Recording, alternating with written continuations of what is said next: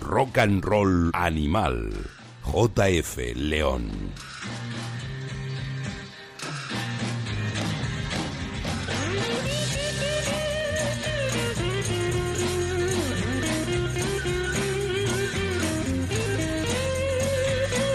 There must be some kind of way out of here. Say the joker to the thief. There's too much confusion. I can't get no relief. Businessman there, drink my wine. Plowman, dig my earth. None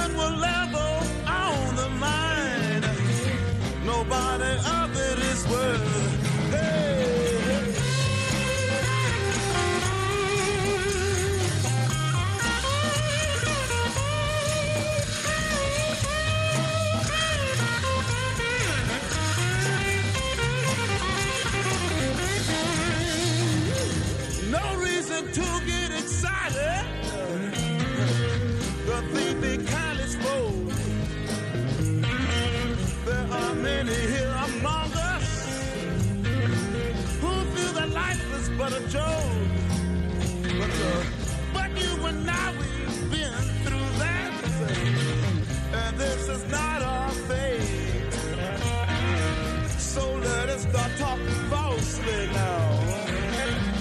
The hour's getting late. Hey!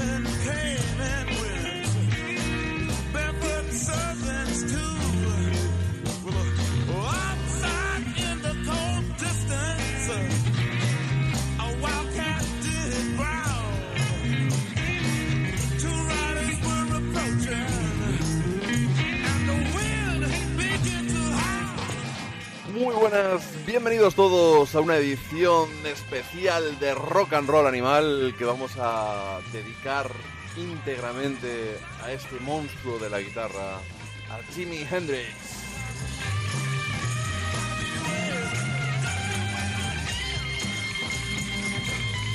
Y para esa ambiciosa tarea me he rodeado de lo mejor que he tenido a mano.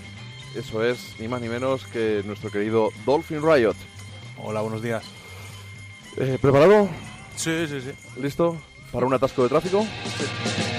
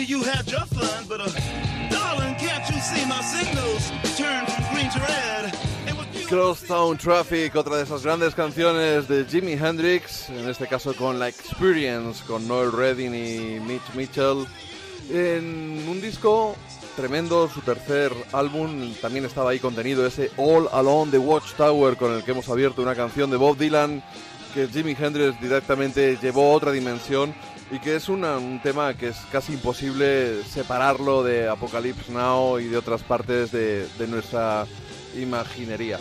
Pues estamos aquí Dolphin y yo con una complicada tarea y es intentar resu- resumir en un podcast eh, todo lo granado de su carrera, que fue muchísimo, y glosar un poco su figura.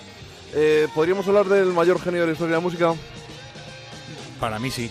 Bueno, es- aquí ya entramos en gustos, porque he habido tantos genios ya, pero en el siglo XX, dentro de la música popular, supongo que Jimi Hendrix está entre los más grandes y los dejó boquiabiertos. O sea que Boquiabiertos efectivamente se quedaron por sus incendiarias actuaciones y no era algo meramente un artificio del lenguaje, sino que a veces echaron fuego verdadero. Era un tío muy, muy tímido, no le gustaba su voz, de hecho solía grabarla de espaldas y había que convencerle para que la grabara prácticamente. Bastante modesto, en un programa de televisión le presentaron como el mejor guitarrista, no recuerdo si del mundo, de la historia, y dijo, bueno, si acaso el mejor guitarrista de esta silla en la que estaba sentado. Y, pero sí, sí que le, costaba hacer dos cosas seguidas de la misma manera, porque tenía eso, es, es un, un genio, lo que viene, lo que es un genio en toda la extensión de la palabra. Sí, la verdad, eh, la gente, claro, hoy en día hemos perdido la perspectiva de, del tiempo en cuanto a la música, porque claro, te metes en Spotify y ves carreras enteras seleccionadas en listas de reproducción. Entonces, muchas veces no se llega a tener en cuenta la figura de un músico, más un músico que para gente como yo, no, vamos, es de otra época, no tiene nada que ver conmigo, pero la gente tiene que pensar que el 24 de septiembre del 66 Hendrix llega a Londres y el 16 de marzo del 68 la revista Time lo nombra el guitarrista más espectacular de la historia del rock, en dos años.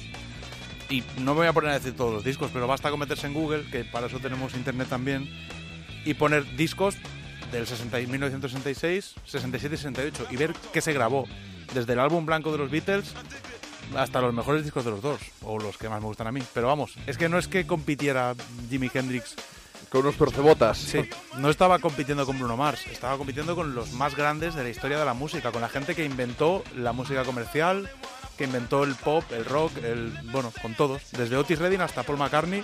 que le adoraban, le admiraban. Claro, Eh, eh, Clapton, bueno, luego hablaremos de- del encuentro que tuvieron Clapton y Jimi Hendrix, recién llegado prácticamente a, a Londres. Pues es un tipo, además, la creatividad, ¿no? Su legado parece infinito, decenas de directos, cientos de horas de grabación en sus Electric Lady Studios. Y Eddie Kramer y su hermana, Janie, creo que se llama, Janie, Janie, Janie, eh, que intentan poner orden y concierto en todo ese legado y brindárnoslo.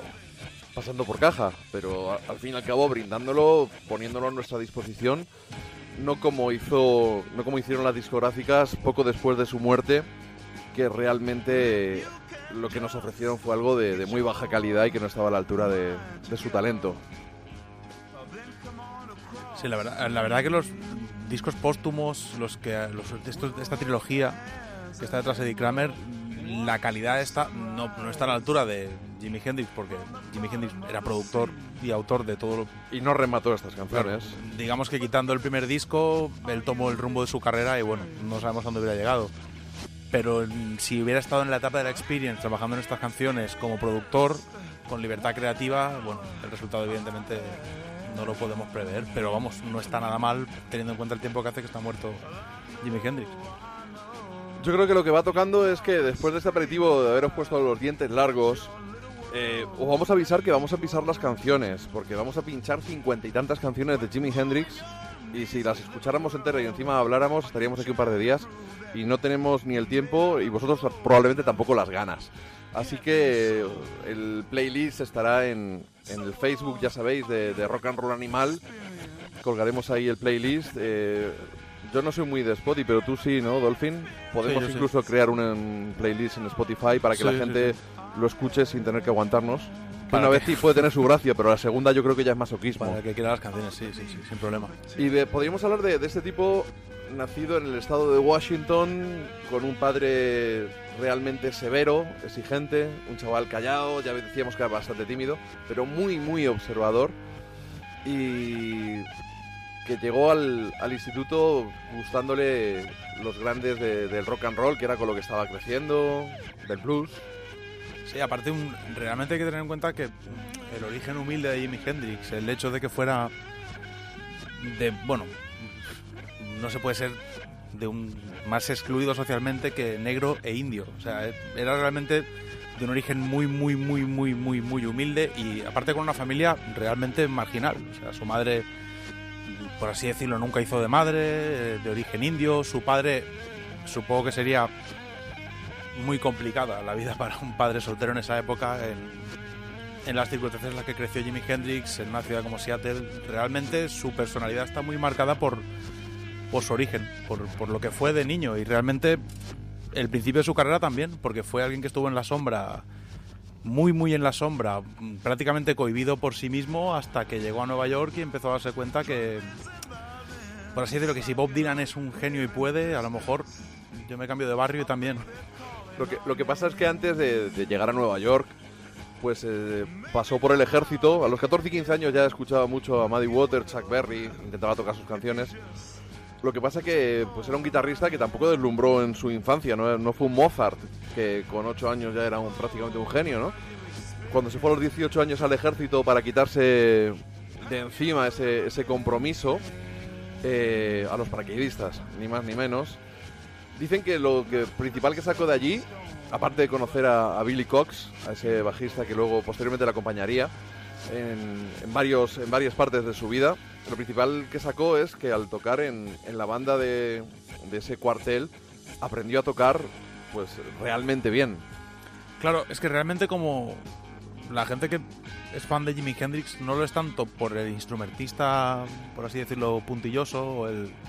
De hecho, por así decirlo, Jimi Hendrix es la contraposición a lo que vino luego, que fueron lo que llamamos limpiamástiles, guitarristas virtuosos, guitarristas técnicamente muy, muy, muy pulidos. Como cantante y como guitarrista realmente lo que fue es genuino.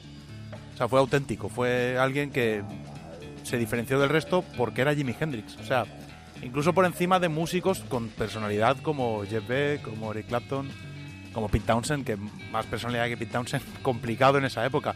Pero Jimi Hendrix era realmente, realmente, tanto en el rock and roll, como en el hard rock, como incluso en el rock de fusión, eh, con tres discos en dos años prácticamente lo cambió todo. O sea, no, no, es, no es algo que realmente podamos podamos medir fácilmente, porque bueno, no hay nadie más que lo haya hecho y muy probablemente no sea por la perfección, sino más bien por la personalidad, incluso la imperfección, el hecho de, de ser un músico realmente distinto. Sí, con- convertir la imperfección en, en una música, eh, en una obra de arte, ¿no? Eh, sobre todo lo que hablamos del ejército, eh, a los 13 meses se lesionó el tobillo bien lesionado, y es lo que tienen los paracaidistas, y acabó licenciándose. Y con su amigo Billy Cox acabó aterrizando en, en Clarksville, en el estado de Tennessee, y formó los King Casuals. Estuvo ahí malviviendo, la verdad, porque acabó tocando. Fueron, fueron tiempos duros, lo que pasa que, bueno, acabó entrando en ese Chitlin Circuit que había revistas, por llamarlo así, que giraban en un autobús, una sola banda con, con varios cantantes, y a lo largo del tiempo pues acabó tocando con Wilson Pickett, eh, con B.B. King, con Zach Cook, con Ike y Tina Turner, sobre todo con Jackie Wilson. Y ahí es donde, después ya de un tiempo, acabó yendo a Nueva York. Eh, tenía una relación con una muchacha, ganó un concurso en, el Apolo. Y ahí podríamos decir que empezó lo serio para, para Jimi Hendrix. Y vamos a escuchar lo que es su primera grabación seria con los Ailey Brothers en el 64, en marzo, un mes después de haber ganado ese, ese concurso de músicos amateur en el Apollo Theater en Harlem. creo que es la calle 125, este Testify. I'm a freak for music. It's in my soul. I can't help it if it moves down to my toes. I said I'm a witness. I'm here to testify.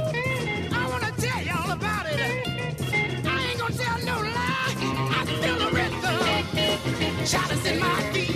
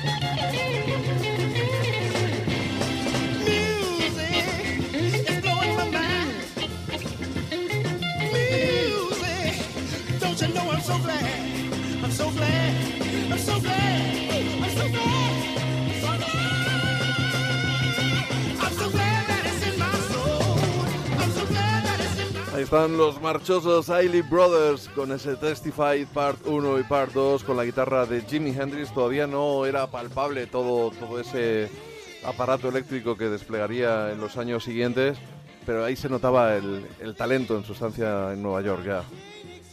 Sí, la verdad que bueno, tener en cuenta que venía además del Chilling Circuit, donde de hecho incluso a veces estaban días enteros sin comer porque estaban circulando por zonas en las que los negros no podían entrar a ningún sitio. Y había a lo mejor un blanco en el autobús. Hay una anécdota en la en alguna de sus biografías que cuentan que mandaron al único blanco a por comida y cuando los del restaurante vieron que iba para el autobús de, de gira, tuvieron que tirar la comida y salir corriendo para que no los mataran, porque era como, como muy duro. Entonces, claro, llegar a Nueva York, a Harlem, donde Ser negro no está Claro, mal visto. Ser negro no era un problema, sino que todo lo contrario, era una cuestión característica del barrio. Suponemos todos que a Jimi Hendrix le dio cierta, no sé, estabilidad. Por lo menos decir, aquí puedo tocar y sobrevivir sin tantos problemas y sin ser tan itinerante. También se cuenta en la última, en la última biografía que él vivía de, de su novia de ese momento, que era prostituta, que era menor de edad. Bueno, una vida un poco de Harlem total, de Harlem de la época. A la chavala se le ve opinando en una película documental que hay, se llama A Film About Jimi Hendrix.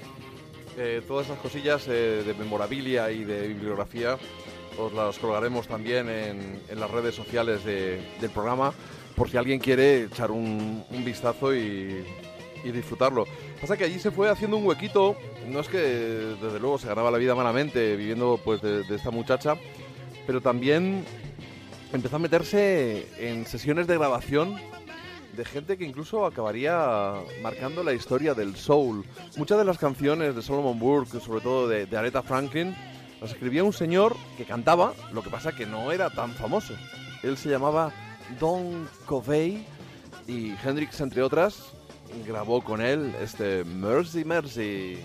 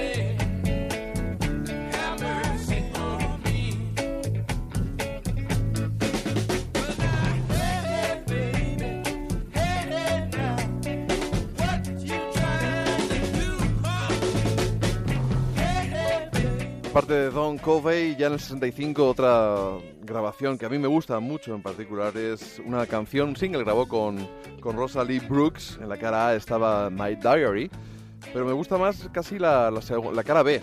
UT era un baile que se hacía en Detroit y como necesitaban una cara B para el single, eh, le enseñaron los pasos de baile a, a Jimi Hendrix. E inspirado en eso, comenzó a tocar un ritmo que acabó convertido en esta canción en la que se ve la, la influencia de Curtis Mayfield.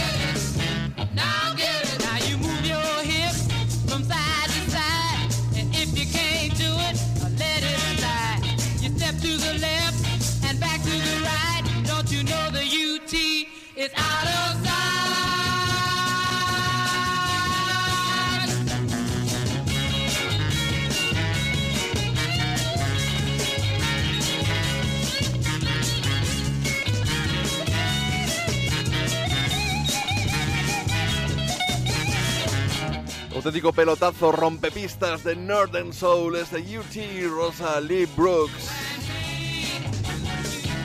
Pasa que como todos los genios, Hendrix era un culillo inquieto y después de estar girando con los Ailey Brothers durante unos meses acabó aburrido de tocar todos los días lo mismo sin que le dejaran ponerse la guitarra en la espalda, sin que le dejaran tocar con los dientes y a la altura de Nashville les abandonó y acabó con otro genio del rock and roll que pasaba por su etapa soulera. Thank you.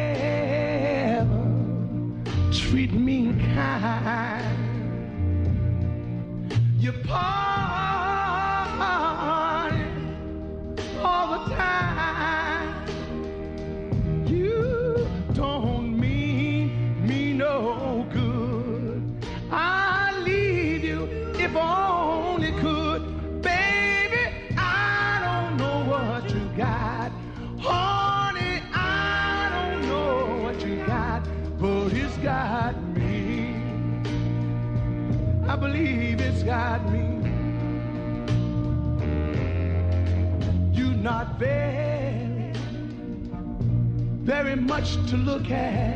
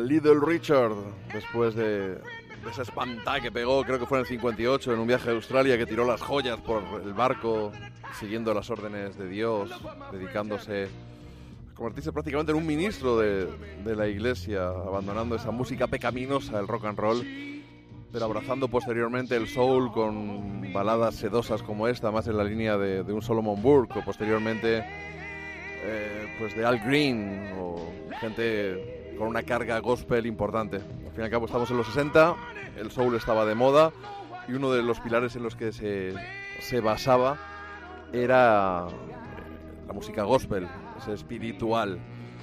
Eh, en Los Ángeles grabó este single para, para Little Richard, formó parte de, de su banda en directo, los Upsetters, pero volvió, volvió a Nueva York, las cuentas no acababan de cuadrar, algunos piques también cuentan que, bueno, Hendrix, ya lo veremos más adelante, ¿no? Pero no era el tío más serio del mundo.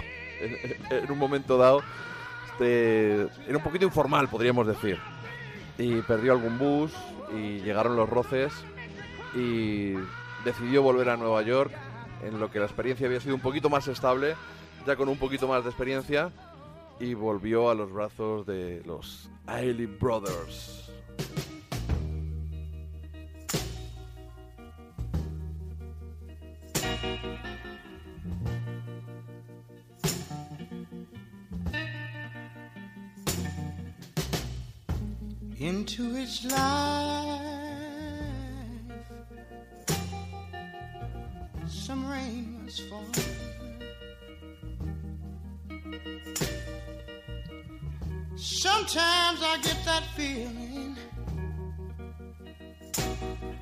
Much falling in.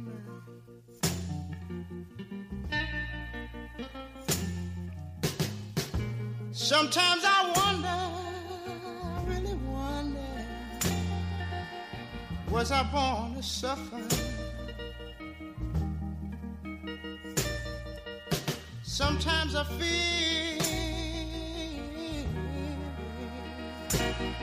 I'm only wasting my time.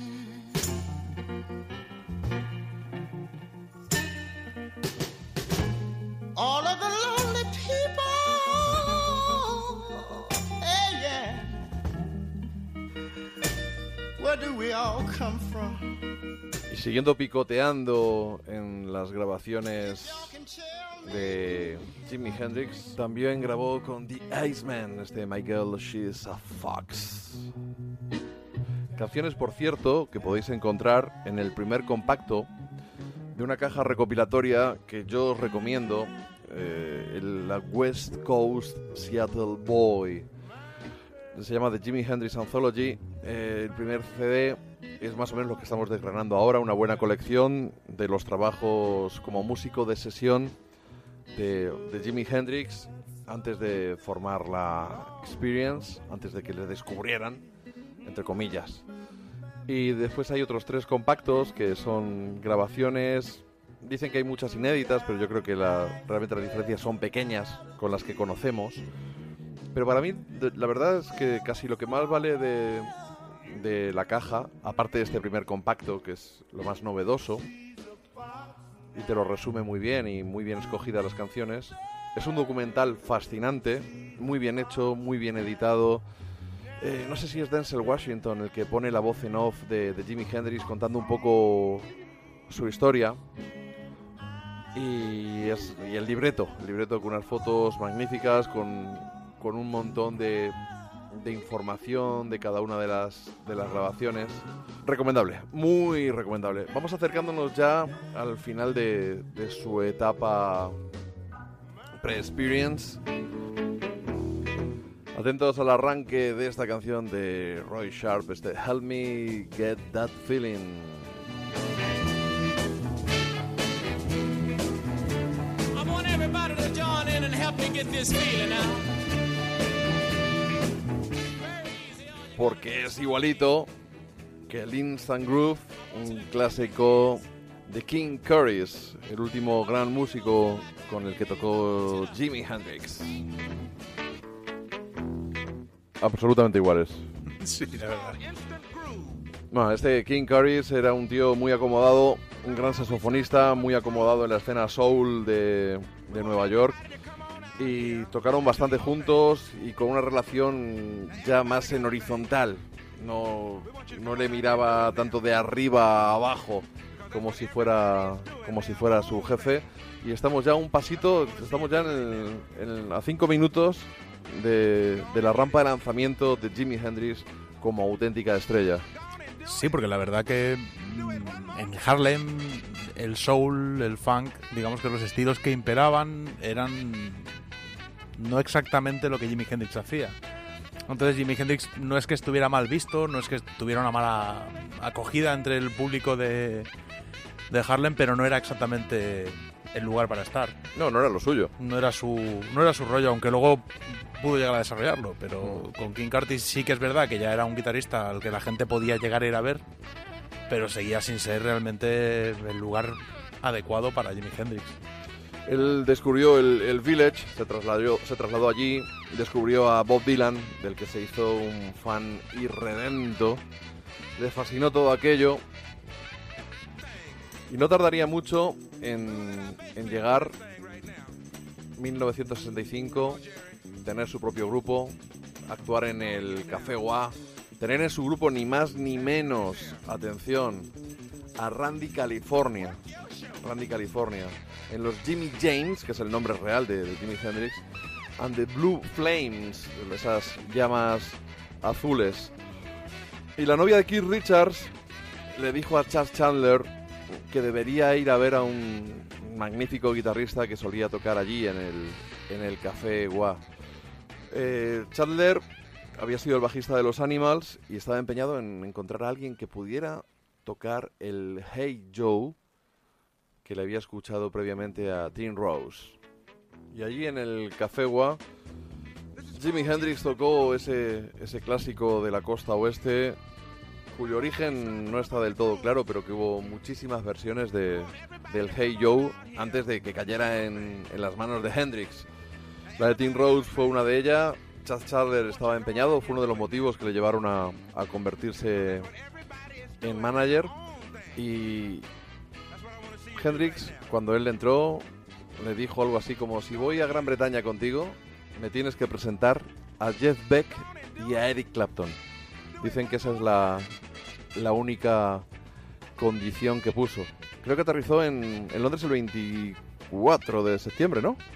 Sí, fue exacto, como decíamos antes, 1966. Hay que tener en cuenta que, claro, por ejemplo, Bob Dylan es una figura ya inconmensurable, pero para aquellos que nos gusta el primer Bob Dylan y luego ya no nos interesa demasiado, quizá lo mejor que hizo Bob Dylan en su vida fue influir a Jimi Hendrix y convertirlo en ese tipo que realmente se fue al Café Gua y bueno, empezó realmente a sorprender a todo el mundo.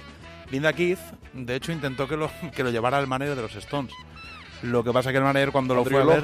Sí, fue a verlo y dijo, o sea, que pretendes que meta en, en el mismo saco al tipo con el que tonteas todo el tiempo para que lo vea Keith Richards.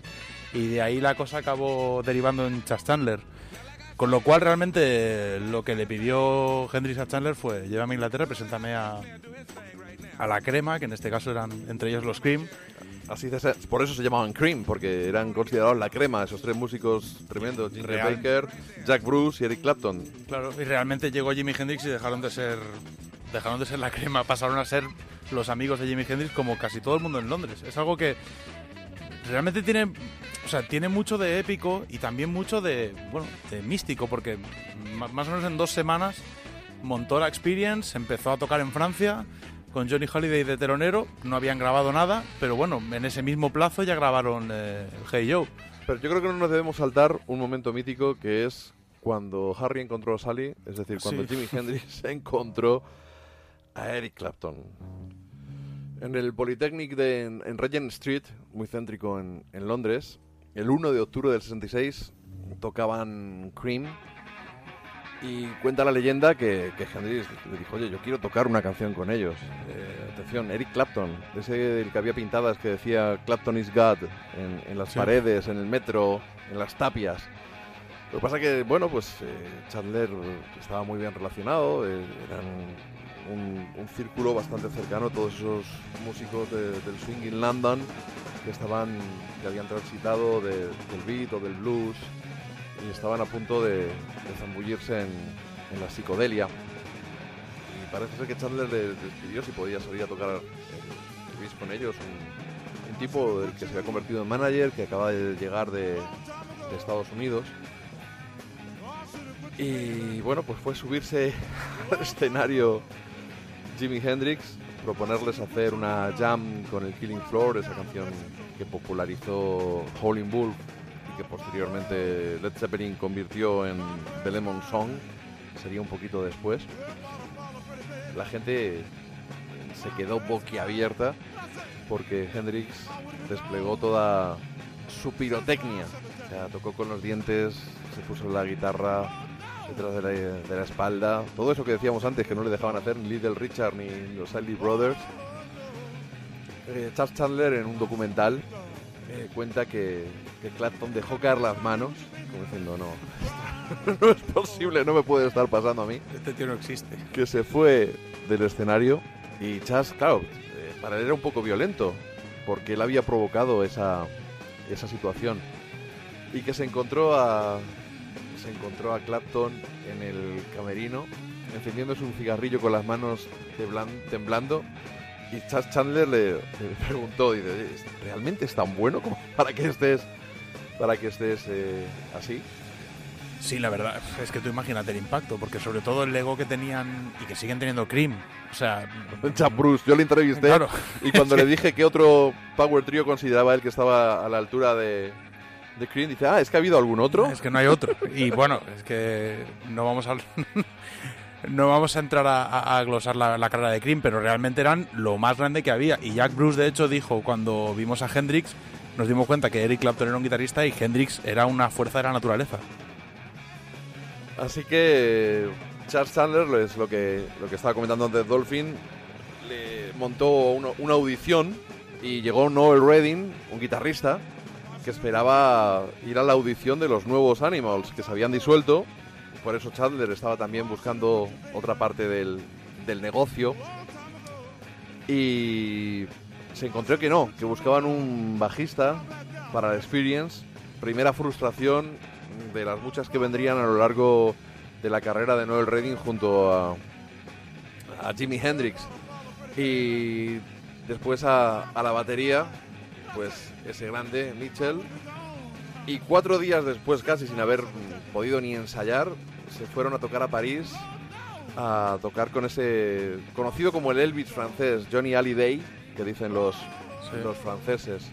Estuvieron tocando en, en octubre en, en Francia y posteriormente volvieron a, a, a Londres y fue muy, muy hábil Charles Chandler porque no solo era importante llevar a la gente a los, a los clubes donde los grupos tocaban, sino había un circuito de, de clubes nocturnos donde iban los artistas a tomar copas después y ahí es donde pues eh, pudo presentarle a, a Jimi Hendrix a un montón de artistas de primera fila como los miembros de los Beatles o, o Jeff Beck o los Stones y que la carrera de, de Hendrix pudiera en cierta manera catapultarse.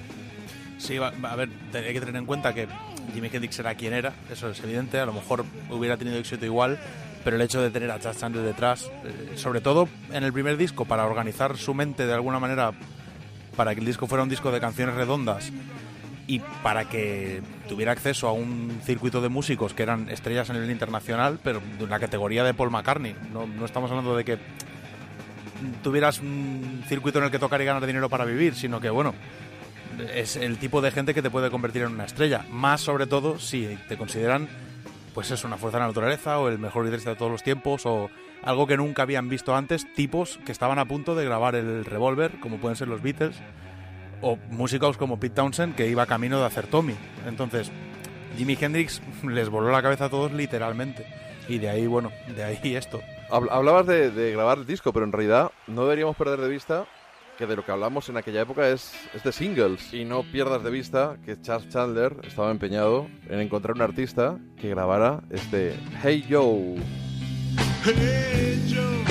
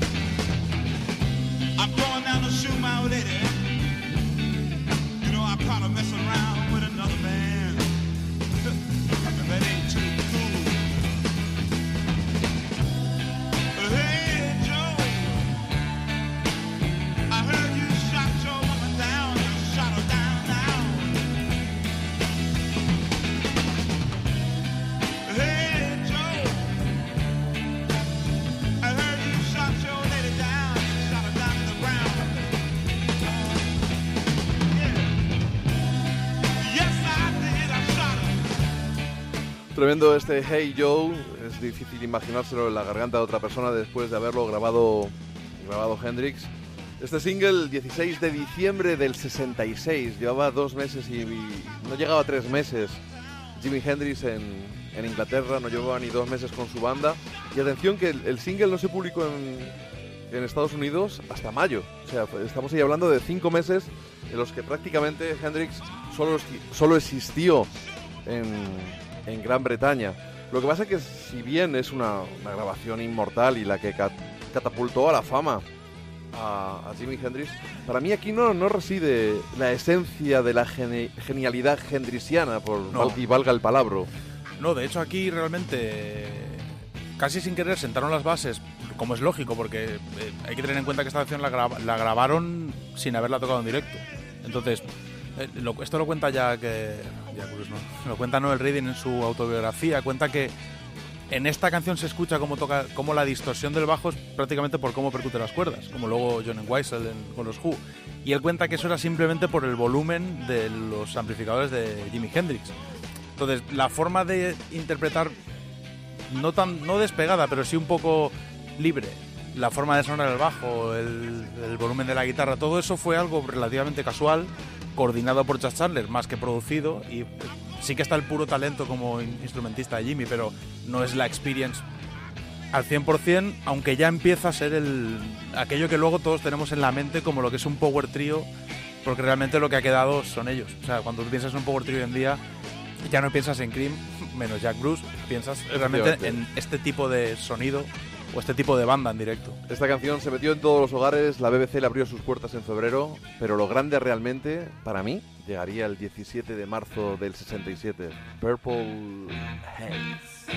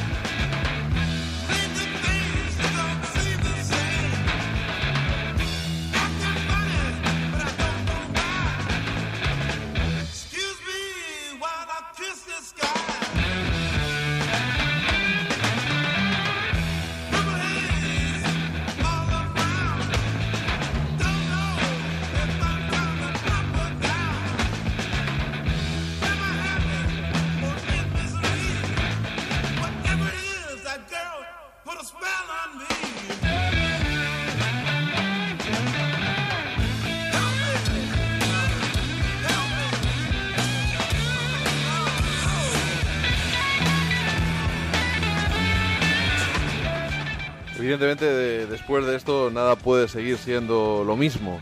No, no, no. Aparte de aquí, Jimi Hendrix usa un pedal que le hizo Roger Meyer de, de distorsión, el, el, el fuzz Octavia, que es un fuzz octavado, cosa que no se había usado nunca, que usa él y que en el momento incluso mandaron a remasterizar a Estados Unidos y tuvieron que especificar que la distorsión era queriendo, que no la corrigieran o que no hicieran nada porque era una distorsión específicamente usada por Jimi. Hendrix, premeditada.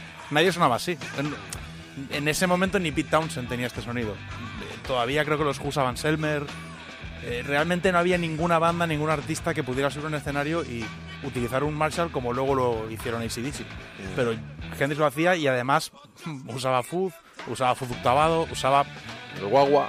el guagua y realmente todo con un estilo tan personal, como decíamos antes, incluso imperfecto para los cánones de la época, que bueno, Sí, que- de, de que se músicos de sesión que clavaban las notas.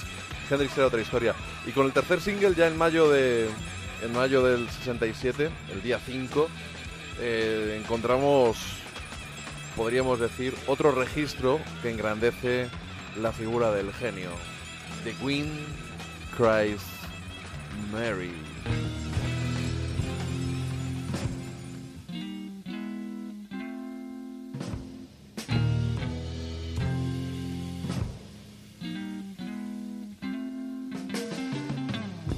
After all the jets are in the boxes, and the clowns have all gone to bed, you can hear happiness staggering on down the street. Footprints dressed in red, and the wind whispers, Mary.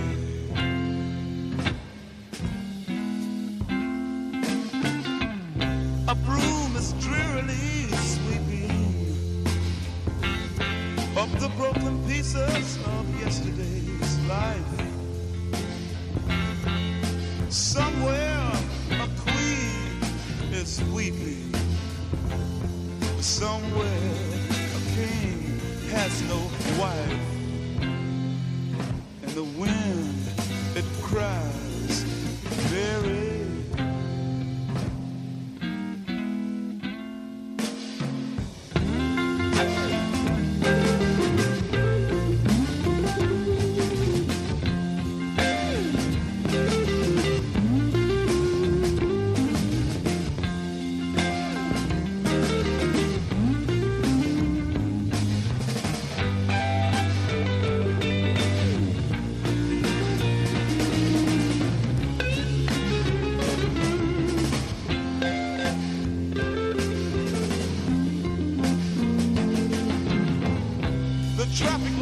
Turn blue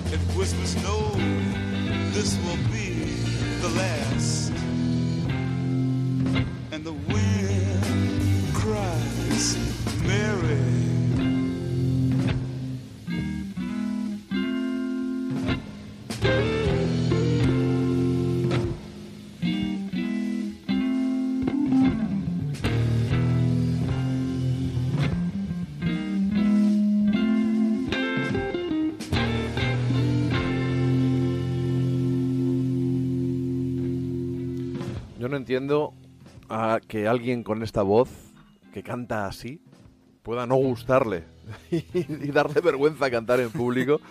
Que a mí me parece, eh, bueno, quizá no tenga una voz de tenor o de barítono, pero como cantante yo, es de mis favoritos. Sí, bueno, Hendrix hace algo, algo muy curioso, algo que mm, llama la atención y es que cuando escuchas sus tomas prácticamente habla.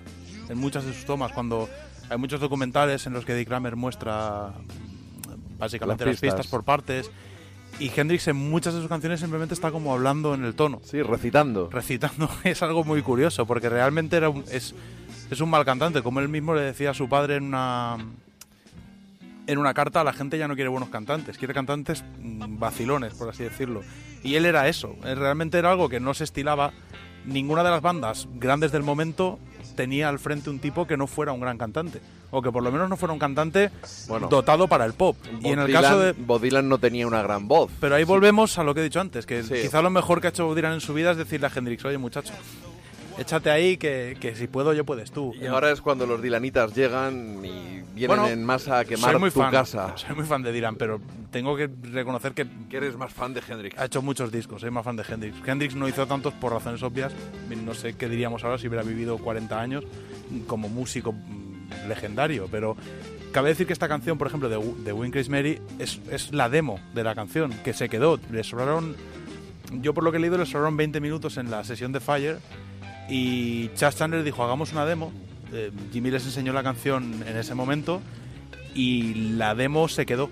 La demo se convirtió en la, canc- en la canción con muy pocos retoques, lo cual demuestra tanto la conexión innata entre ellos como el talento también innato de Jimi Hendrix. No, realmente no es algo que tú le puedas... eh, a veces pasa esto como con la gente que es súper guapa, que directamente naciste guapo y mira, Sí. por fin la gente se da cuenta y te va bien en la vida. En el caso de Jimi Hendrix es, es lo que hace Jimi Hendrix le sale de dentro, lo lleva dentro. No, nadie lo podría aprender nunca, ni él realmente lo trabajó más allá de ser Jimi Hendrix. Pero es que este nivel de, de improvisación nos, nos lleva a, a una anécdota en su vida, ¿no? El, el 26 de mayo del 67 salió el Sgt. Peppers, uno de los grandes discos de los Beatles, con el que revolucionaron todo.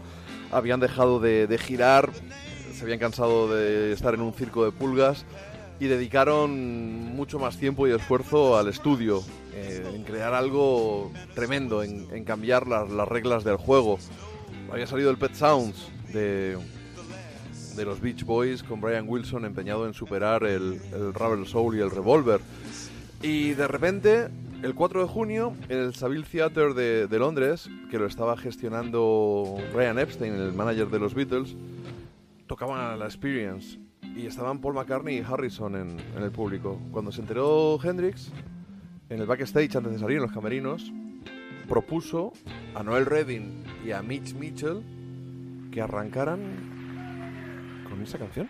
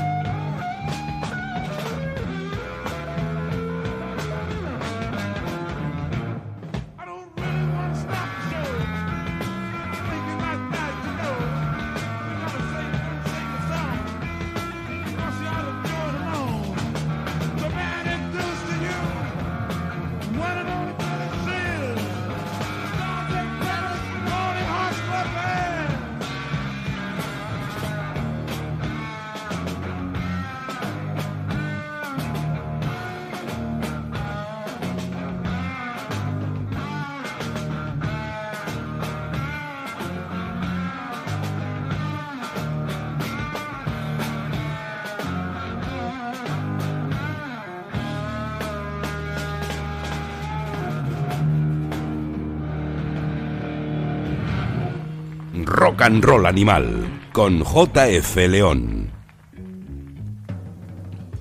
Paul McCartney dijo que se le ocurren pocos, pocas formas de honrar a alguien, de, de piropear su trabajo, que, que esta, que llegue este genio de la guitarra, Jimi Hendrix, y se ponga a tocar una de tus canciones que se ha publicado solo cinco o seis días antes, una semana. Sí, la verdad que es que imagínate el impacto, porque ya no solo Jimi Hendrix, sino el, la banda sonando como sonaba y el público pensando, bueno, este tío ya nos toma el pelo a todos. Realmente yo creo que la sensación de... A veces siempre es divertido jugar a qué hubieras pensado de haberte encontrado con Jimi Hendrix en el 66. Porque esto es como cuando, como cuando habla Lemmy del mundo antes del rock and roll y dice, yo estaba allí. Y es que él estaba allí. Él, él ya era un, un músico profesional, ya vivía de dedicarse, era mucho más músico de, por así decirlo, beat music, no sé. Lo que hacían en aquel momento era muy parecido a los Easy Beats antes de que el rock and roll estallase, pero en Inglaterra y con rollo muy Brit. Y Lemmy ya estaba allí, lo vio todo. Entonces, realmente, ¿qué- ¿cómo te queda la cabeza después de ver a Jimi Hendrix? Porque ya no es que nos impactara al público mm, normal o, o a los músicos amateur o a los músicos semiprofesionales. No, no, no. Es que cogió a la corte de la historia del rock and roll y le arrancó la cabeza y, en, eh, bueno, prácticamente en cuatro años se acabó todo. Pero el impacto de haber entrado y que encima sea tu propia canción, siendo Paul McCartney. Porque bueno, si toca un tema mío, yo no soy nadie, pero si, toca, si eres Paul McCartney con todo tu ego, con ese bagaje, alguien a quien no le contesta a nadie, o Pete Townsend, que es un tipo al que nadie le mira la cara porque es el mal, el mal carácter hecho ser humano, y llega Jimi Hendrix y te roba el show en Monterrey, se ríe en tu cara, revienta el escenario, quema la guitarra y bueno, y tú luego no quieres ni salir. De eso es lo que vamos a hablar a continuación, ¿no? Pero por rematar, he de aclarar que lo que habéis oído, eh, esa interpretación del Sgt. Peppers, no es la de ese día. Ese día no se grabó nada. Lo que vais a encontrar en YouTube buscando es en realidad una grabación del 22-23 de diciembre del 67, un tiempo después. Yo lo que he cogido es algo con mejor sonido, también de la época, una grabación de un concierto en, en Estocolmo. Y la admiración por los, por los Beatles era muy grande, ¿no? Había, unas, había una admiración mutua, un feedback, una, una simbiosis incluso, si queremos llamarla así. Por ejemplo, este Day Tripper lo tocaron en diciembre en la BBC. Es un- una interpretación brutal de una de mis canciones favoritas de los Beatles. Pero claro, es que si te pones a pensar cómo pudo crecer tan tanto y tan rápido la fama de Jimi Hendrix en, en- en Inglaterra, pues no, se trata de una forma de devolver favores el tocar esa versión, pero sí es cierto que de- dentro del poco tiempo que tenían libre los, los grandes artistas, eh, John Lennon, Paul McCartney, los Stones, Eric Clapton, Pete Townshend, cuando tenían tiempo libre donde se les veía era en los shows de precisamente de, de Jimi Hendrix, del Experience, cuando les entrevistaban y le preguntaban por él, porque le preguntaban por él, porque la prensa británica si algo tiene es que es muy constante, eran semanarios, eran muy amarillistas, eso no que no se nos vaya a la cabeza y les preguntaban por todo, oye, ¿qué te parece este nuevo ídolo que ha aparecido aquí? Este nuevo guitarrista, dicen que es mejor que tú, Pete. Y claro, cuando tú ves que, que gente tan grande, que es lo que decía Dolphin, pone esas alabanzas y va a sus conciertos y le ven en sus conciertos y les fotografían en sus conciertos, evidentemente eh, sube, su nombre sube como la espuma y por eso no, no, no debería extrañar que el primer gran festival, el de, el de Monterrey que mencionaba Dolphin antes, que se celebró en, verano del 67, el mítico verano del 67, el verano del amor en Monterrey, en California, una localidad eh, cerca de San Francisco, eh, al norte de, Los Ángeles, entre Los Ángeles y San Francisco, donde ahora está el circuito este de Laguna Seca, que hay un acuario fastuoso, donde se ambienta la serie Big Little Lies, que os la recomiendo ya que estamos puestos. Y en ese festival, pues engañaron un poco a las autoridades, ¿no? Aquí, si los, hip- los hippies son buena gente, creo que sean mala gente, ¿no? Pero minimizaron el efecto de, de las drogas, que en aquel momento, si no recuerdo mal, el LSD todavía no estaba prohibido. No, no, si van a venir unos cuantos, tampoco os preocupéis, ¿no? Y al final del 16 al 18 de junio, eh, ante la imposibilidad y la negativa de Paul McCartney, que era conocido de los organizadores, ante la imposibilidad de fichar a los Beatles, insisto, Paul McCartney dice, ¿por qué no os lleváis a los Who y a Jimi Hendrix? Y un tío que solo tenía tres singles, tres singles grabados, los tres que hemos escuchado precisamente aquí, se convierte en cabeza de cartel de ese festival en el que ya por fin, después de, de la espantada de los Beatles, que claro, es que tocaban en estadios con el equipo de, de la megafonía del estadio, que no se oía nada y que quedaba totalmente aniquilado por, por el griterío de las fans. Eh, ahí se estaba pe- perdiendo una parte del negocio y los promotores de conciertos estuvieron muy, muy listos y dijeron, no, no, aquí hay que encargar amplificadores con potencia que anulen el sonido de los fans y el Festival de Monterrey fue esa primera gran ocasión en la que se pudo se, se pudo comprobar el- la potencia de los equipos. Ahí, por supuesto, estaba la gente de, de Mamas and the Papas. Y bueno, dicen que hubo en, en torno a unas 90.000 personas, personas en los alrededores de, de la zona del festival. Aunque delante del escenario, por lo visto, solo cabían 8.500. Aunque seguro que todos estuvieron allí en primera fila Bueno, claro. estuvieron ahí en primera fila. Ese festival habría que recordarlo como el que encumbró ni más ni menos que a Otis Redding, a Janis Joplin y convirtió en figura mundial a, a Jimi Hendrix. Y claro, hay una anécdota muy divertida de lo que se produjo en, en el backstage, ¿no? Decidiendo a ver quién tocaba antes. Si los, Si si los Who Who o Hendrix. o Jimi Hendrix. Es que tú imagínate, es que Hendrix no era nadie en ese momento. O sea, Tres singles. era alguien en, en Europa, porque en Europa era una estrella, era un tipo realmente remarcable, sobre todo en Inglaterra. Había tocado por Europa, era un- pero, o sea, Pete Townshend sabía quién era, pero en Monterrey era como si sal- sale cualquiera. O sea, están los Who, que ya eran los Who, en Estados Unidos eran una gran banda, y estaba Jimi Hendrix eh, con su experience, que no era nadie, y finalmente, a bueno, nivel de currículum, podríamos decir, de álbumes, pero claro, era no, como no decir, tenían ni el primer álbum en la calle. a ver quién toca después de Jimi Hendrix. Claro, estuvieron ahí peleando. A ver, no, no, toca tú después. No, no, yo no, yo no voy a tocar. De... Por lo visto, Pete Townshend dijo: Mira, yo ni de coña voy a salir detrás claro, de no ti. quería. Pero claro, es que tocar detrás de los Who, que recordemos que Pete Townshend era de los que destrozaba el equipo a partir de la película aquella Blow Up, Hmm. en la que acabó. Bueno, en- bueno, en Blow Up fueron los Jarberts porque, porque no lo quiso hacer, No porque quiso- los Who se les escapaba el presupuesto. Claro. Pero los Jarberts rompieron el equipo en esa película eh, de Antonioni, me parece que era, Sí, sí, sí. porque. Y con, y con Jimmy Page y, y Jeff Beck, una de las pocas grabaciones que hay de los dos juntos.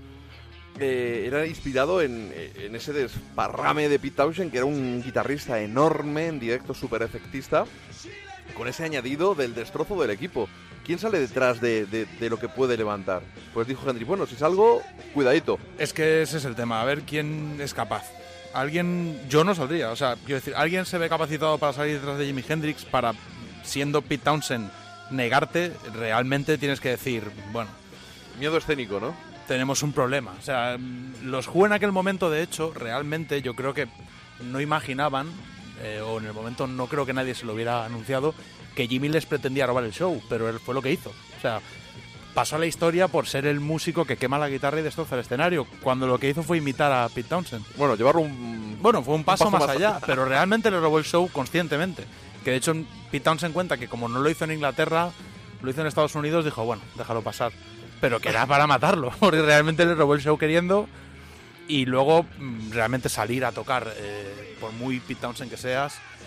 eh, Es divertido porque eh, justo antes de arrancar la canción, bueno, vamos, vamos a escuchar la presentación de Brian Jones, eh, todavía guitarrista de los Stones, par con palabras, pero lleno de admiración, presentando, por supuesto, a la Experience, a Jimi Hendrix, en el escenario de Monterrey, justo, justo antes de, de su actuación.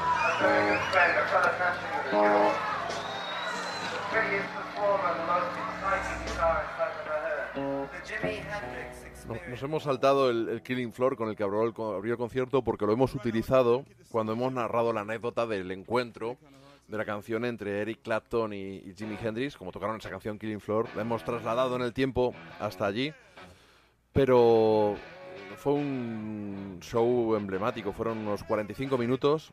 No había pasado ni un año desde que no era nadie, desde que estaba en el Café Gua y le descubrió Chas Chandler y estaba de cabeza de cartel del festival más importante en ese momento de la historia del rock. Y aparte de clásicos, pues como ese clásico del blues, Killing Floor, o algunas canciones de su repertorio, por supuesto. Mítico ese punteo con los dientes durante el Hey Joe, con esa cara de chulería comiendo chicles, sacando la lengua lascivamente, esa camisa con chorreras así como, como anaranjada, con ese chaleco de corsario, eh, entrando la gente en trance durante el Purple Haze. Y ya hemos mencionado varias veces la adoración que sentía por, por Dylan, ¿no? Empezando por esa versión con la que hemos abierto el programa, de All Along the Watchtower. Y aquí dijo, voy a hacer el like a Rolling Stone.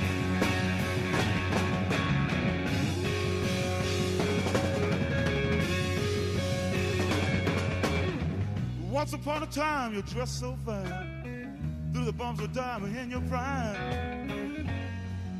Oh, didn't you?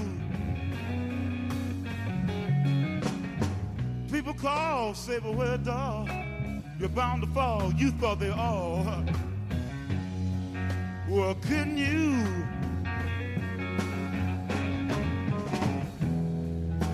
You used to laugh about everybody that was uh, hanging out.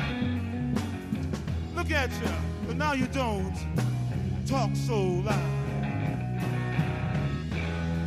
Now you don't, baby, seem so proud. By having to be scrounging, yeah, you're next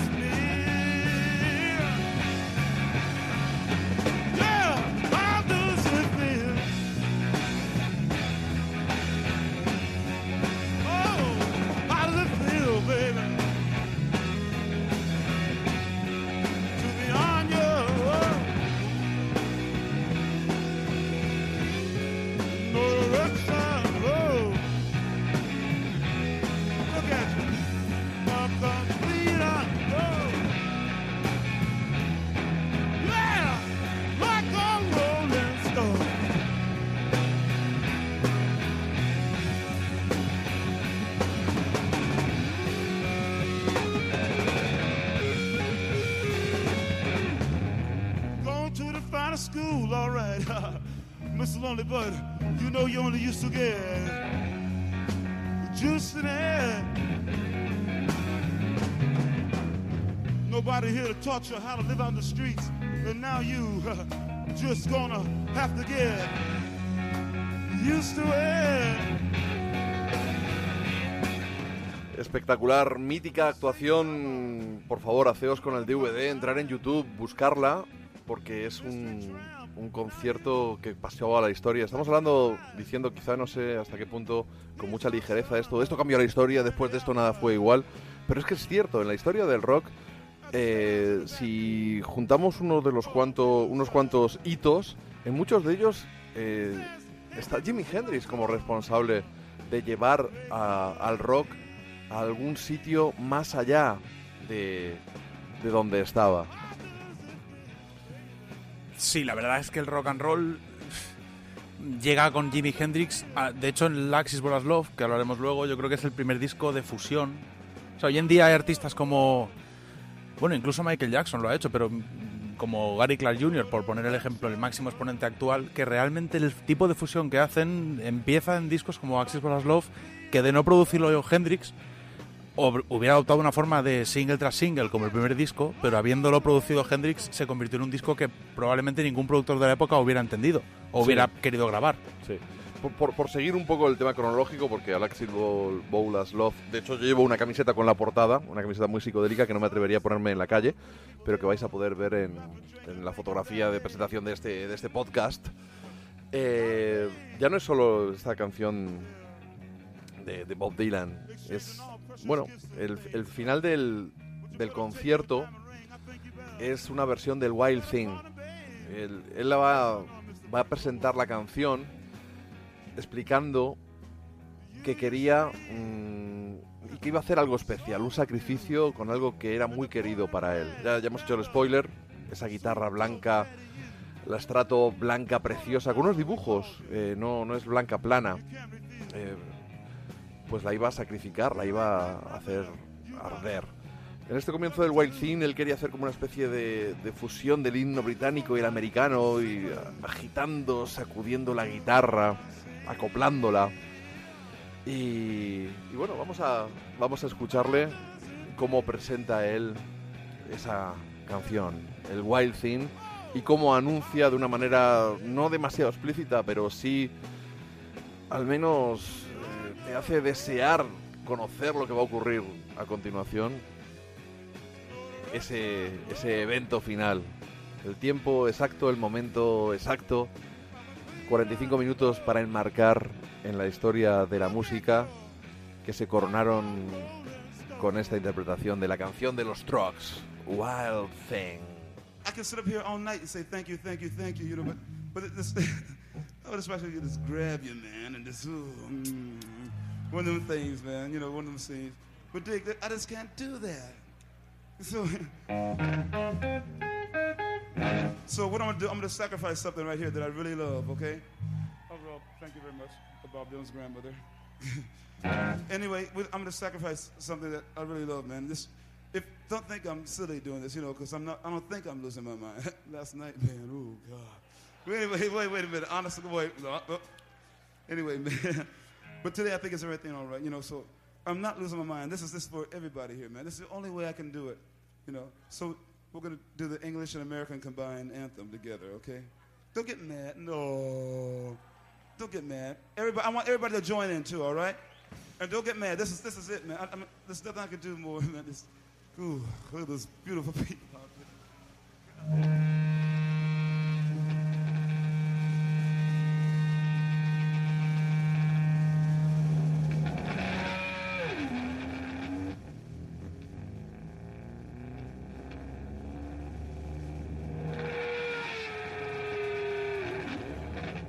Sin pretender ser irreverente ni muchísimo menos, pero vamos a saltarnos un poquito de rato de distorsión y acople para que intentar que el podcast no dure 7 u 8 horas. Nos quedaremos en 5 probablemente.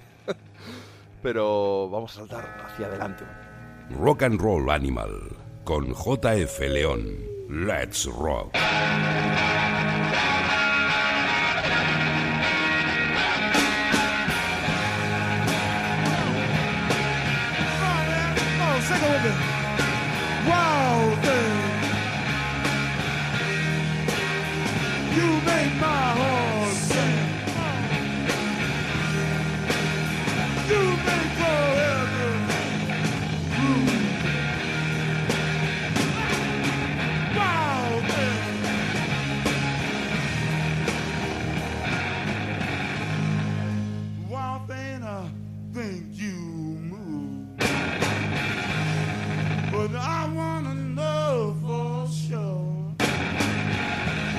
in a solitary winter.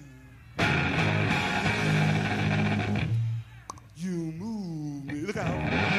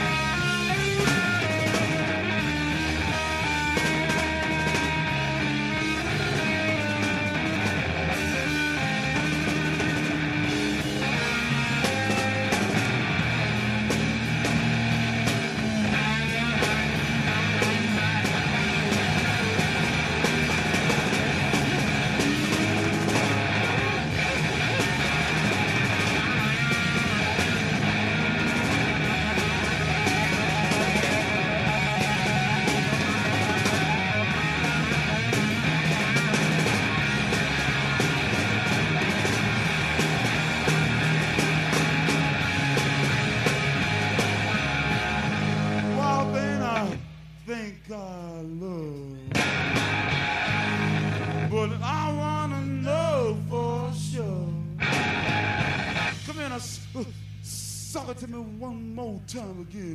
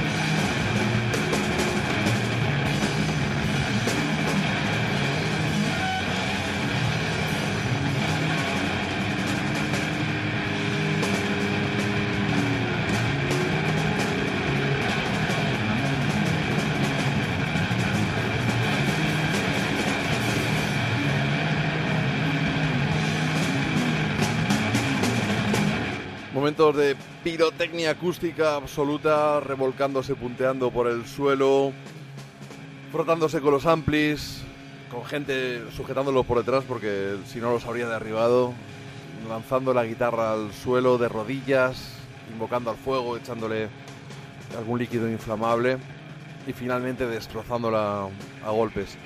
Eh, pese a lo que hemos contado de Pete Townshend, yo creo que la gente nunca había visto algo, algo parecido. Y realmente, pues eso ya le catapultó sin tener ni un álbum grabado, y perdón por la insistencia, en, en un auténtico super clase fuera de serie y mundialmente conocido. Sí, como decía Lemmy, una super mega estrella en el escenario y un tipo elegante fuera de él. Y sobre todo alguien... Bueno, Lemmy trabajó con él, ¿no? De Roadie, Sí, dicen. sí, Lemmy fue su roadie. Pero bueno, es que hay que tener en cuenta que el ascenso de Jimi Hendrix, además de meteórico, mm, sigue vigente. Lo, lo que consiguió Jimi Hendrix no ha pasado de moda, no va a cambiar nunca y ya no tiene que ver con el siglo XX, tiene que ver con el arte. O sea, eh, digamos que se fue un poco de, de lo que sería el rock o la música popular o el contexto de los años 60 para convertirse en alguien icónico, una figura, prácticamente una silueta reconocible. Ya no es solo un músico, es alguien a todos los niveles único, ya desde sus fotografías hasta las anécdotas, sus, sus vivencias, su biografía, la música, todo. Es un, es un concepto en sí mismo que, bueno, tuvimos suerte, hemos tenido suerte de coincidir con él en el tiempo. Vamos a escuchar a Alexis Corner presentándole en la BBC en octubre del 67.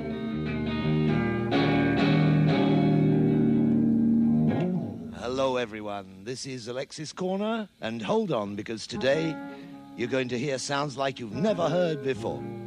The Jimi Hendrix Experience. I'm sure that Bob Dylan would dig this version of Can You Please Come Crawl Out Your Window?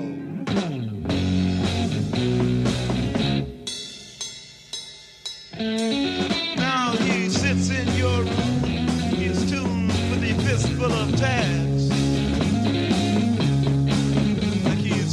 Preoccupied with his vengeance. He's cursing the dead that can't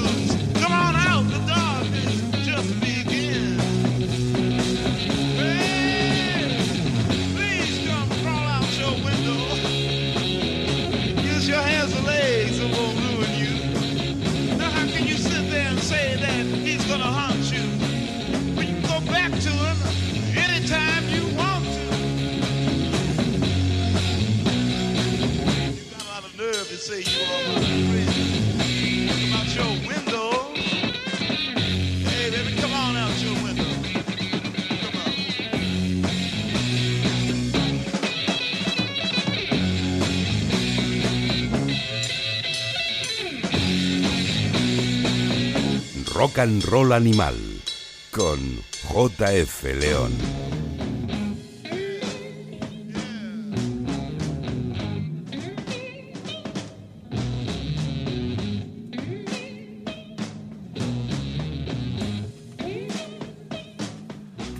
Ahí estaba la Experience con ese Can You Please Crawl Out Your Window, una canción de Bob Dylan de la época del Hi- Highway 61, fue single y que bueno pues se editó posteriormente también en los Bootleg Series y que yo sepa no, no recuerdo que esté en, en ningún álbum.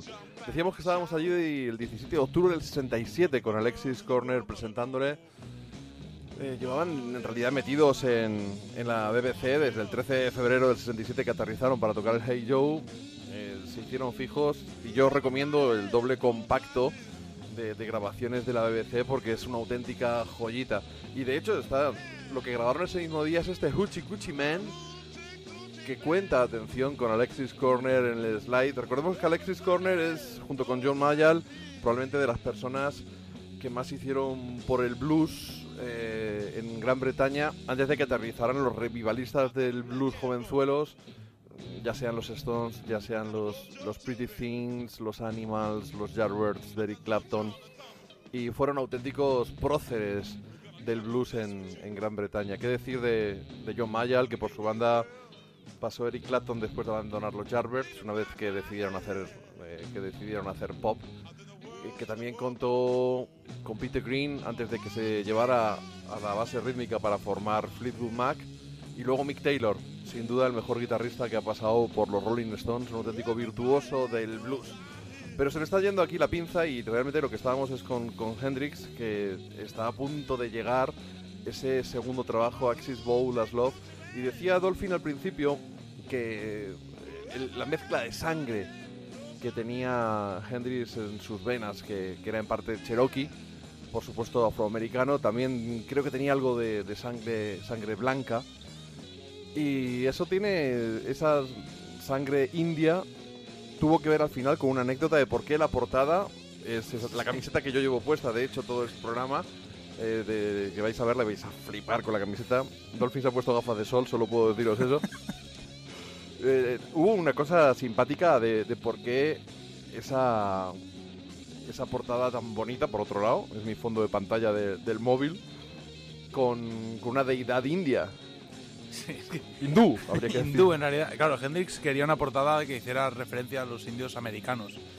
Y él le diseñaron una portada hin- hindú. Que India, pero de, de allí. no tiene nada que ver con sus Del orígenes. Índico.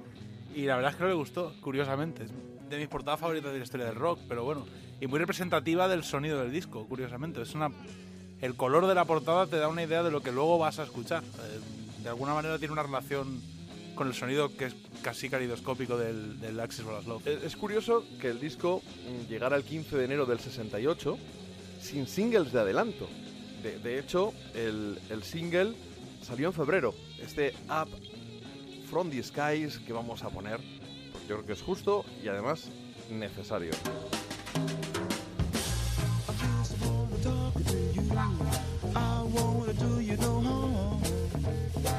Just wanna know about your different lives of this way people from. I heard some you got your families living in cages, tall and cold. Some just stay there and dust away past the age of old. Is this true? Please let me talk to you. I just wanna know about the rooms behind your.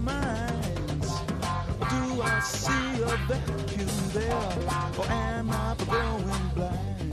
Qué maravilla From the Skies, aunque no es lo que se entendería como una canción que va a ser un single de un disco, que va a ser la punta de lanza para entrar en el mercado. Aunque yo creo que en este momento, con Hendrix, después de haber pasado por, por Monterrey y ya convertido en deidad, yo creo que ya lo de vender más o menos tampoco era su prioridad. No, no creo. Realmente es el disco en el que Hendrix se convierte en productor y se convierte directamente en maestro de ceremonias. O sea, el disco se...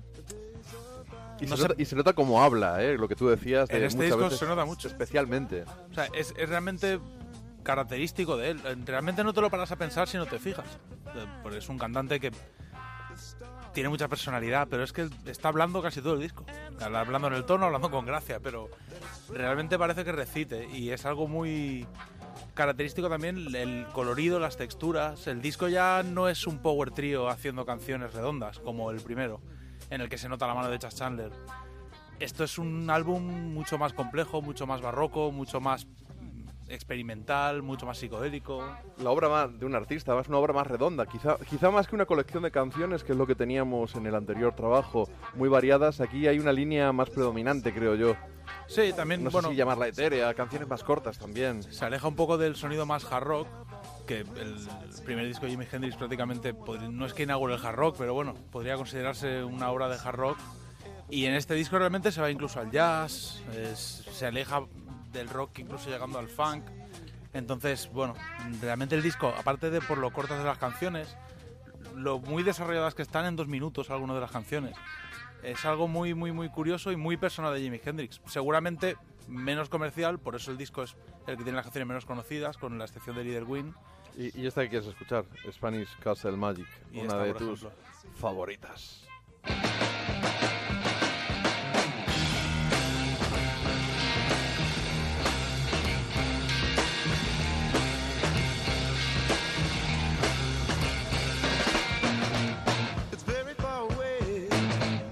About half a day to get there. If we travel by mountain, dragonfly. No, it's not in Spain, but all the same, you know it's a, a groovy name, and the wind's just right. Hey.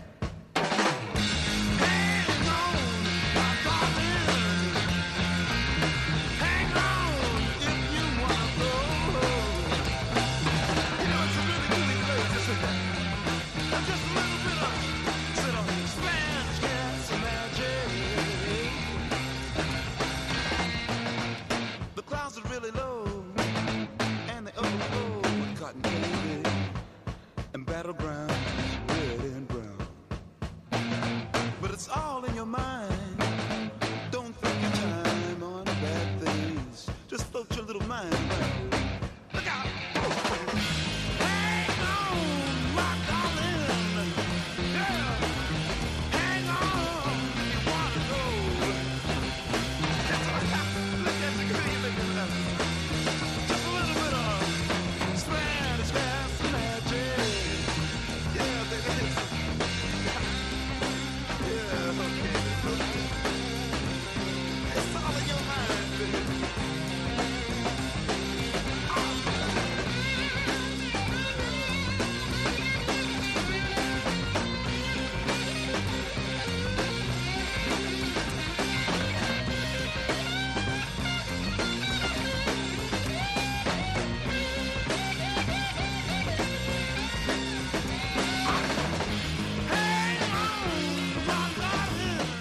Spanish Castle Magic.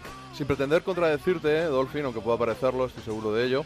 Eh, sin embargo, esta canción sí que habría colado en el Are You Experience, a diferencia de el Afro Disguise que hemos escuchado u otras que vamos a escuchar del disco. Sí, a ver, esta o Ain't No Telling.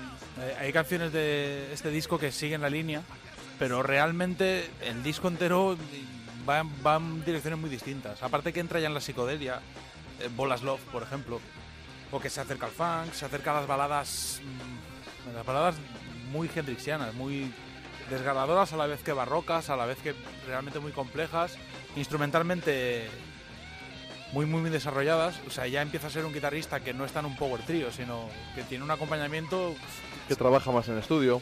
sí, ¿Te, te referías con lo de barra- balada barroca a Little Win? bueno, por ejemplo. Una canción maravillosa. Sí, la verdad, es que Y Stevie Ray Vaughan, un apasionado de, ella, y en la que demostraba que, era uno de los discípulos de, Jimi Hendrix, si es que puede existir tal cosa. sí, bueno, discípulos. Digamos, los genios como Jimi Hendrix no crean una escuela, sim- simplemente inspiran a la gente, pero claro, a ver quién le puede llegar a imitar sin copiarle. Y nada, la verdad que es que realmente esta canción es espectacular. Es el, el momento del disco, el único corte realmente popular de este disco. El resto de canciones del disco, si no eres un gran fan de Jimi Hendrix, no son las que suenan por la radio. Pero bueno, es como decimos, como decimos siempre, realmente cuando un artista se desarrolla y se deja ir y, y explota su personalidad, suele ser el momento en el que lo que hace es lo más parecido a lo que tiene en la cabeza. lo cual no tiene por qué ser ni lo más exitoso, ni lo más fácil de digerir, ni lo más elaborado incluso, pero es que coincide en el caso de Jimi Hendrix, este es el disco para mí más elaborado, más perfecto, más redondo y en el que realmente yo creo que él estaba siendo, aún no estaba tan metido en las drogas, ni tan perdido con sus ínfulas de artista total, todavía tenía relación con la banda como para que el disco no supusiera un problema constante. Todavía se le entendía cuando quería algo. Digamos, cuando lees mucho sobre la vida de Jimi Hendrix, te das cuenta que cuando llega al Electric Ladyland ya llega el punto en que no el reading es que no le entiende. O sea, se llevaría mal por muchos otros Sí, va- motivos. vamos a hablar de eso. Estaba Pero- pensando, sin que sirva de precedente lo de pensar, en que contamos con una ventaja eh, analizando esto desde, desde el presente, habiendo pasado décadas. Ya no obviamente por haber, haber dado tiempo a, a ver cómo envejece una obra, que a veces no envejecen igual de bien unos discos o películas que otros, sino por el tema de que yo creo que estamos un poco desprejuiciados ya. Vivimos una época en la que el rock no vende mucho, los discos en general no venden mucho, aunque siempre se consume, quizás se consuma más música que nunca. Pero creo que el patrón ventas ha dejado de ser eh, significativo. No sé si habría que hablar ya de, de visualizaciones en YouTube. Y bueno, si nos tenemos que fiar ya encima del, tema de las visualizaciones de YouTube para que el Gunman Style o el Despacito sean los líderes mundiales con miles de millones, apaga y vámonos. Entonces creo que lo bueno que tenemos es eso, que ya no, no juzgamos tanto, asumimos que el rock no está de moda y creo que eh, no juzgamos el rock presente cuando tiene éxito y ya por defecto tampoco juzgamos el pasado, que es lo bueno de no haber crecido a lo mejor con un artista. No, no, no conoces más lo que fue un pelotazo porque no lo escuchaste en la radio en su momento. Te compraste los discos de golpe, quizá conociste la discografía de, de golpe y no te paraste a pensar si, si fue un pelotazo o no. Te llega una cosa u otra. Sí, hombre, bueno, una de las... O sea, Internet tiene dos vertientes. Hay gente que solo escucha canciones y gente... Sí, pero no hablo ni siquiera de la generación de internet, hablo de la tuya y la mía, Sí, de que la que todavía com- comprábamos discos, que se compra pe- discos. pero no escuchamos a Hendrix en la radio cuando crecimos. Claro, sí, bueno, es que nuestro... Claro, yo crecí, te comprabas, comprarte un disco era un ritual. O sea, digamos que todos los que llegamos ya un poco mayores a la descarga ilegal de discos, cuando tú avanzabas te decías, me compro un disco, lo escucho en casa, leo las letras mientras suena, la portada, entonces descubrir a Jimi Hendrix tenía unas implicaciones realmente bestias, porque era como entrar en un universo de sonidos y colores. O sea, no de muchas bandas se puede decir, pero en el caso de este disco, en el caso también de Electric Ladyland, es casi una paleta de colores, texturas, sonidos. en- te das cuenta del trabajo que hay de, de producción, disfrutas del estéreo. O sea, hay muchas cosas que descubres con Hendrix que realmente tienen hilo directo con su talento como, Mm. como artista. Yo, de hecho, estoy recordando ahora mismo cómo conocí y cuándo a Hendrix en el colegio mayor con 19 añitos, cuando yo era un heavy metal thunder de largas melenas. y aunque ya empezaba a estar un poco desencantado del heavy porque los discos que sacaban Iron Maiden, eh, Judas, Priest me gustaban menos, no acababa de conectar con otras cosas, ni siquiera Ozzy Osbourne. Y Javier Pastor, un chaval de Murcia que estudiaba Teleco, me dejó, dice, déjate heavy, me llamaban el heavy. Dice, heavy, déjate de estas mierdas y escúchate esto. Y recuerdo que me pasó a Hendrix y después Rory Gallagher y alguna cosa y ese fue, a este muchacho le debo mucho. Y de hecho tengo de él algún llamamiento. Javier Pastor, tengo tuyo un disco de Tommy Bowling en CD que me prestaste, el teaser, que jamás te devolví y yo estaría encantado de devolvértelo, por favor. Manifiéstate, manifiéstate. Bueno, después de ese chascarrillo, perdona, te he interrumpido para decir una tontería, Dolphin. no, no, realmente es- es- seguíamos dando vueltas a lo mismo. a- Si te fijas en Jimi Hendrix, en esta época, hay una anécdota que cuentan de, bueno, es de antes, pero bueno, de la Experience, cuando fue, estaban en Liverpool y entraron a un bar a tomar una cerveza, Jimi Hendrix y Noel Redding, y el camarero no les quiso servir. Y bueno, Hendrix dedujo que era porque era negro. Pero bueno, de entrada el camarero les dijo, aquí no servimos. Y empezaron a preguntar, pero bueno, ¿por qué? ¿Qué ha pasado? Y les dijo, ¿no habéis visto el cartel de la puerta? Y había un cartel en la puerta que ponía, no servimos a payasos. Y en realidad Iban vestidos, ¿no? era porque me iban vestidos, porque había un circo cerca que había causado muchos problemas a los payasos y los tomó por payasos. Pero claro, No conocía la anécdota, qué buena. realmente lo, lo impactante de Jimi Hendrix es que desde, desde el kimono que se ponía cuando se levantaba hasta cómo tocaba, todo era color, sonido, textura, todo en él tenía una relación artística desde cómo se vestía hasta cómo respiraba y cómo andaba. Entonces, y luego llegó Johnny Depp a Piratas Pues, del Caribe. lo- luego llegó Johnny Depp. Pero claro, realmente dices, Jimi Hendrix, tío, la figura de Jimi Hendrix va más allá de todo. Él era una obra de arte andante hasta que se murió, hasta que se agotó. Y no había otra forma de vivirlo. Y creo que Axis Love es el- la gran representación de eso. Es donde realmente plasmó lo que era. Luego Electric Ladyland sí que es mucho más un álbum que no llegó a orquestar, pero directamente dejó de ser un power trio para ser Jimi Hendrix en el estudio desarrollando todo lo que quería, todo el tiempo que quería. Y bueno, luego ya Van of Gypsies, más o menos lo mismo en otro nivel. Pero aquí realmente... Como spoiler está bien de lo que vamos a hablar luego, pero yo preferiría que nos despidiéramos de este, de este álbum. Sí. Salvo que vayas a decir algo más, que te he cortado. Porque No, que- has has pegado ahí un pequeño spoiler, ahora has retrocedido y me siento Decía solo eso, mal. que creo que mal. realmente es el, el álbum en el que Jimi Hendrix es totalmente él. Es donde le puedes... Es donde le diría a la gente que empiece a escucharlo realmente. Interesante. Yo no podría irme sin despedir este álbum escuchando ese Castles Made of Sand.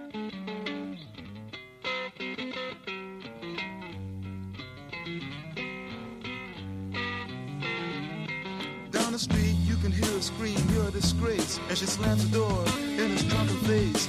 And now he stands outside, and all the neighbors start to gossip and drool. He cries, oh girl, you must be mad. What happened to the sweet love you and me had? Against the door he leans and starts a scene, and his tears fall and burn a garden green.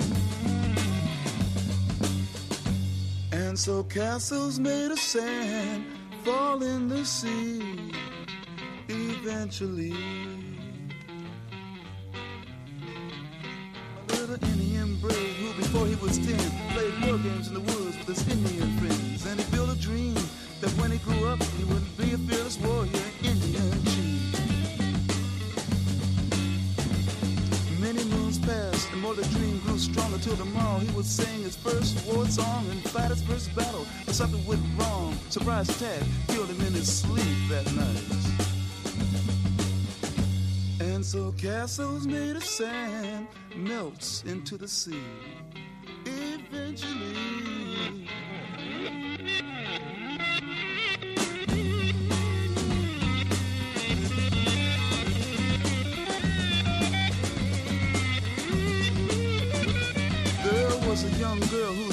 Cause she was crippled for life but she couldn't speak a sound and she wished and prayed she could stop living so she decided to die. She drew a wheelchair to the edge of the shore and to her leg she smiled, you won't hurt me no more.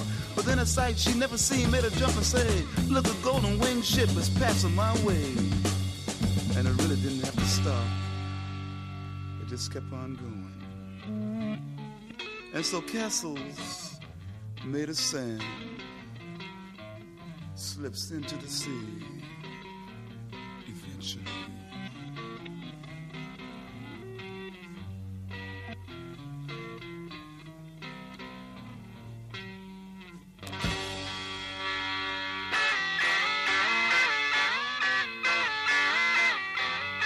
Rock and Roll Animal con JF León.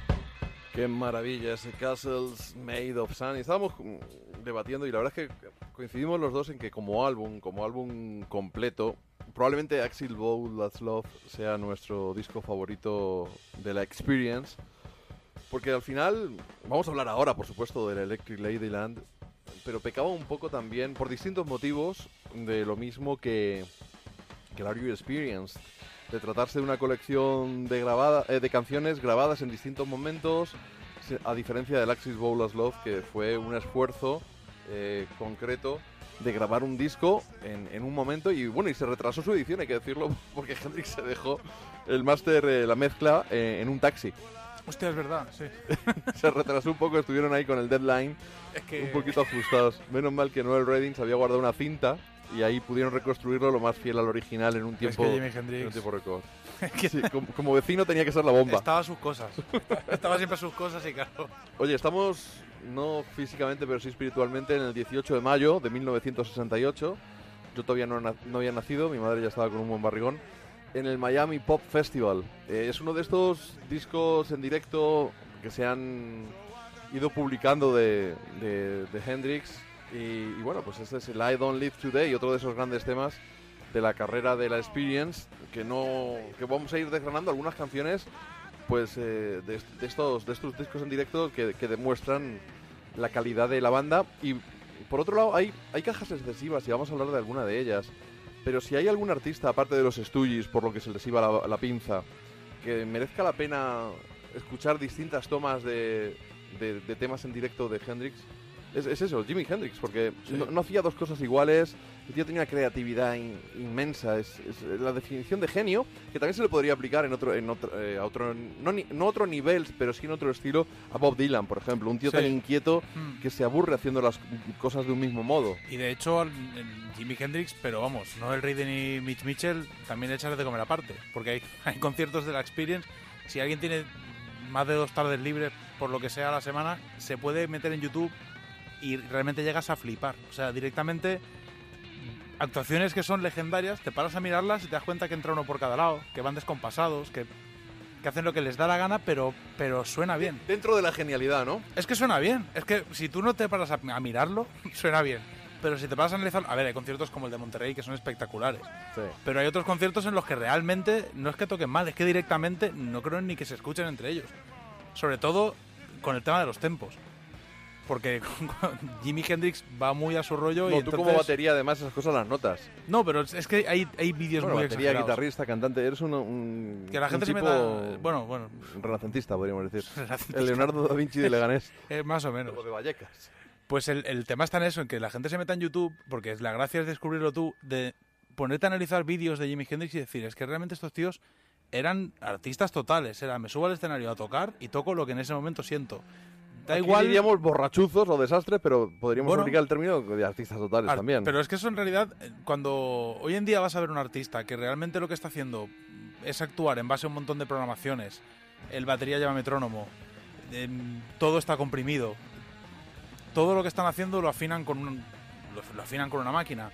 Entonces, realmente incluso la batería tiene, tiene triggers, con lo cual el sonido que está pregrabado. Y estás pagando por ver eso en directo. Realmente estás viendo una porquería de un calibre que flipas. Si te pasa con la mitad, por lo menos, de los artistas supuestamente de culto. Y realmente cuando ves a tíos, bueno, como el otro día Jack White en el Mad Cool, cuando ves a un tipo como Jack White que directamente no lleva ni set list y no es que improvise porque yo lo diga, es que se nota. Realmente es- está haciéndolo por lo que tú estás pagando. O sea, tú no pagas para ver a un artista en directo y que te reproduzca el disco. Tú lo que pides en el disco es que parezca el directo. Eso debería ser, o eso era en los 60. La gente quería plasmar en un disco lo que hacía en directo y no al revés. Al final vamos a tener que hacer un especial Jack White para que te quedes contento. Habría que hacerlo. pues Habría el que vuelo del Mad ¿no? Cool lo merecía. Bueno, bueno. Vamos a llegar a ese momento mítico. Jimmy se va a Nueva York y aparece en los Record Plan Studios a grabar el Electric Ladyland. Have you ever been?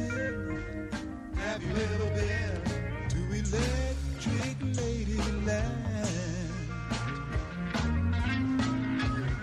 The magic carpet waits for you, so don't you be late.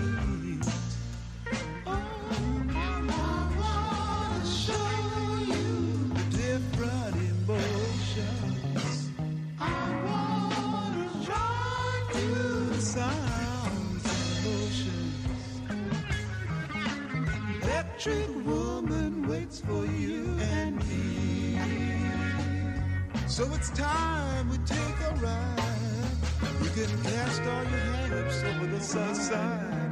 while we fly right over the love-filled sea. Look up ahead, I see the love land. Soon you will understand.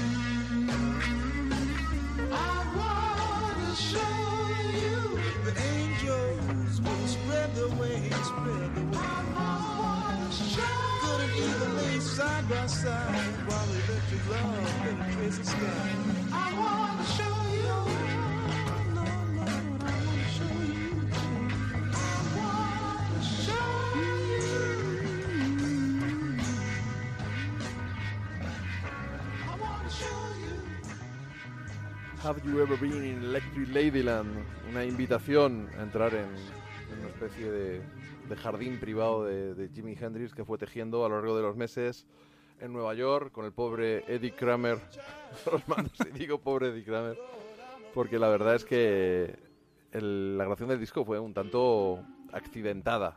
Ya no por haberse diletado en el tiempo o hacerlo salto de mata, sino porque Hendrix quedaba una hora, aparecía otra, aparecía con gente, con su cohorte y no era capaz de echarles.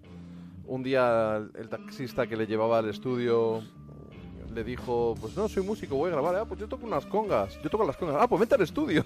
Se llevó al, al taxista al estudio. Y la verdad es que eso fue algo que minó, por un lado, la paciencia de, de Charles Chandler y también de Noel Redding, que si bien podía estar más o menos frustrado por ser un guitarrista obligado a tocar el bajo, además había montado ya su propia banda, Fat Mattress, que os la recomiendo. Eh, la tenía recién formadita.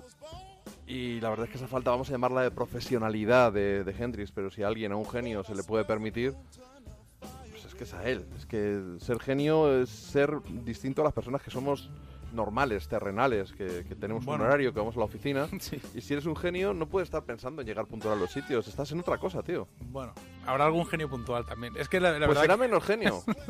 la movida del Electric Ladyland es, es realmente para aguantarlo a Jimi Hendrix. Es decir, quiero decir, ya entró porque por- hay un punto que incluso Hendrix se dio cuenta y no le gustó la masterización del disco porque sonaba menos moderno, menos menos claro el sonido, menos menos cristalino, no sé cómo explicarlo, pero bueno, sonido menos definido, menos redondo que el del Axis Bolas Love. Y es que es un sonidaco. claro, pero- el Have You Ever Been que hemos escuchado podría haber estado en Axis Love por el Sí, tipo de canción. Pero realmente, eh, digamos que Hendrix eh, es verdad que exploró todo lo que quiso, nadie le paró. En el Axis Brothers a lo mejor tampoco, pero como que lo tenía más claro. Y realmente en el Electric Ladyland te das cuenta que es un compendio de ideas muy desarrolladas que prácticamente parece un recopilatorio o el álbum blanco de los Beatles. Entonces, sí, grandes canciones sin una cohesión. realmente llega un punto en que cuando te pones a leer cómo se hizo el disco, te das cuenta que directamente eso, aparte del mal rollo que había entre los miembros reales de la banda, el mal rollo que había con el ingeniero de sonido, que además era parte de la producción, que es Eddie Kramer, y lo que tenían que aguantar, y sobre todo lo que ya era interpretar a Jimi Hendrix, porque ya empezó con el rollo de los colores, con el rollo de podemos pintar en lugar de estar aquí hablando de cómo hay que hacer el tempo, ya empezó con una abstracción que no sé si es realmente fruto de que De las drogas o de la genialidad. Claro, de que era un genio en expansión o de que era un tipo brillante, un poco diluido entre la fiesta, las drogas, las giras, la- los contratos que le obligaban a actuar.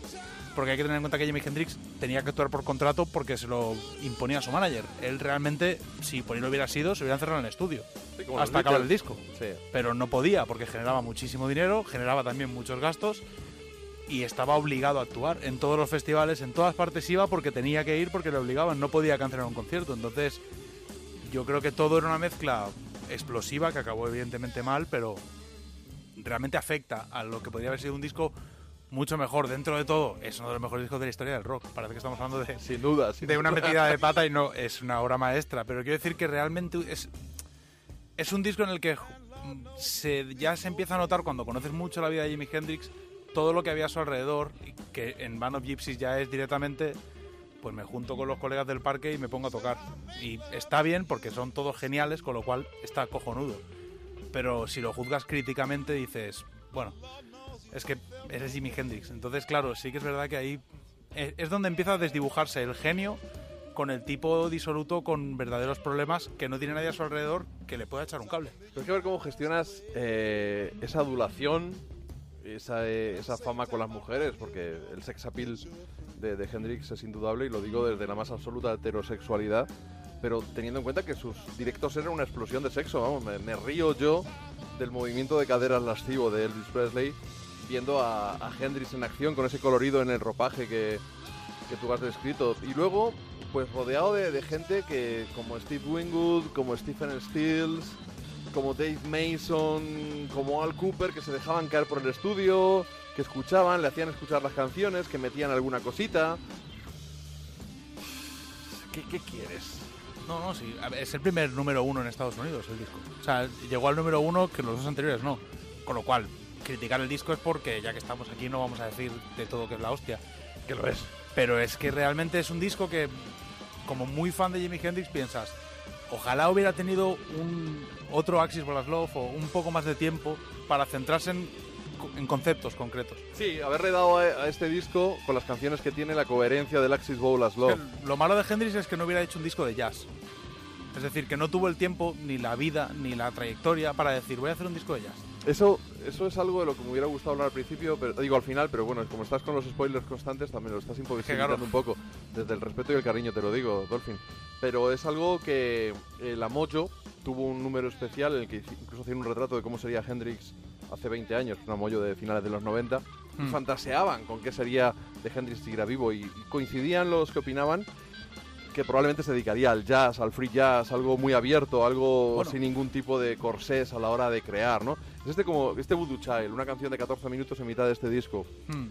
Y además en directo, pues como que no acaba de de, Sí, no hay un concepto, encajar, claro, no hay un acaba de detrás. Es, O, pues, o- o- o habría encajado a lo mejor como cierre del disco, pero no justo de las primeras canciones, ¿no? Claro, pero es que esto es, lo de- esto es el, el- el eterno debate de- con los artistas como Jimi Hendrix o como Jim Morrison. ¿Qué hubiera pasado con Jimi Hendrix? Porque Jimi Hendrix realmente... ¿Los eh, estás poniendo al mismo nivel? no, por Dios, Jimi Hendrix Ah, vale. juega en otra Perdona, liga, perdona. juega otro deporte. No, pero quiero decir que son tipos que realmente entraron en un punto en un punto muerto en sus carreras relacionado con las drogas y sus problemas personales que no sé yo exactamente a dónde los hubiera conducido, como pasó con Elvis. O sea, realmente no hubiera...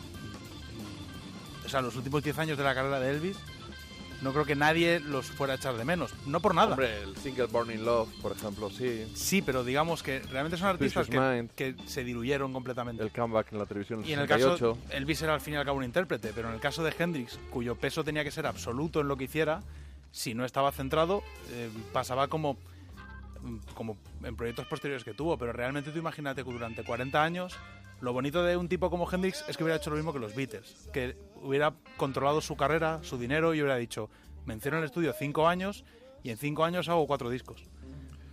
Bueno, Y- cuando lleguemos a la parte final, ahí sí que se encerró y grabó tantas cosas que pasa, lo que pasa es que no las pudo rematar. Pero No, dejó claro. en el tintero material pues para todos estos discos que se están, se están rellenando. Bueno, además, el programa se abrió con el All Along the Watchtower, que, que, sí, que es uno de los hitos, ya no de este álbum ni de la carrera de Hendrix, sino de la historia del rock and roll. En este álbum, aparte de esas canciones, pues hay una que es el Burning of the Midnight Lamp, una maravilla, que es la primera vez que, que usó el guagua en, en estudio Jimi Hendrix, un pedal que su uso lo convirtió pues, en, en auténtico arte, ¿no? No creo que haya nadie que, que pueda manejar el guagua como a él. Y precisamente el All the Watchtower, el 2 de septiembre, se editó en Estados Unidos, dos días después de haberse editado el álbum en Gran Bretaña.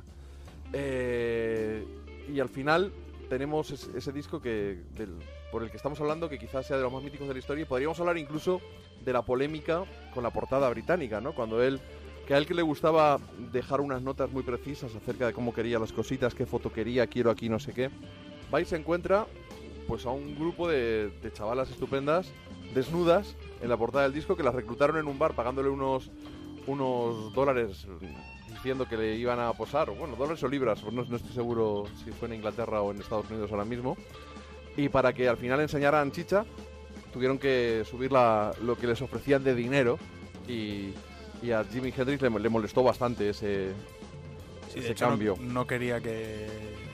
Él estuvo bastante en contra de la, la cuestión de la, De la edición foto, de británica, edición sí. británica. Yo os recomiendo que os compréis un compacto mm, doble, que es la edición deluxe de, este álbum, que viene añadida un, un DVD que explica no la carrera de Hendrix, sino la gestación de este disco, y del cual eh, mucha de la información que yo estoy dando la he sacado pues, después de haber visto ese documental, pues hace, no sé, 15 años, otra vez más hace 5 y, hace un par de meses. En los dos discos, el Axis Brothers Love y el Electric Ladyland, la edición deluxe tiene un DVD. El del Axis Bolas Love es en el que Dick Kramer te enseña Pues las canciones diseccionadas. creo que no lo tengo. Es básica, está en YouTube, de hecho. Si os ponéis en YouTube y buscáis eh, Jimi Hendrix, Eddie Kramer, lo encontráis. Y ¿Te has guardado esa información? ¿No la has querido compartir conmigo antes del programa?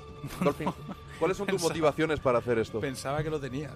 No, no, no. Tengo, pero tengo ahí una edición deluxe del Axel Bowl as Love y no tiene el, el Pues DVD. la- No, ese no. la- ese, ese es el primero que me compré en los 90. Yo la tengo. Más abajo, más abajo. Más abajo. La tengo y no tengo de Ahí, CD. ahí, a- abajo. Tiene, tiene él mi discografías. No, pero justo, justo el, el- no, el- te lo has dejado ahí abajo en la, en la pila, Dolphin, abajo del todo. Por favor, que tengamos que llegar a este, a este caso siendo amigos, a mí me entristece mucho. Bueno, vamos a, a escuchar una canción. Todavía quedan cuatro minutos y pico del- de esta maravilla, el Voodoo Child.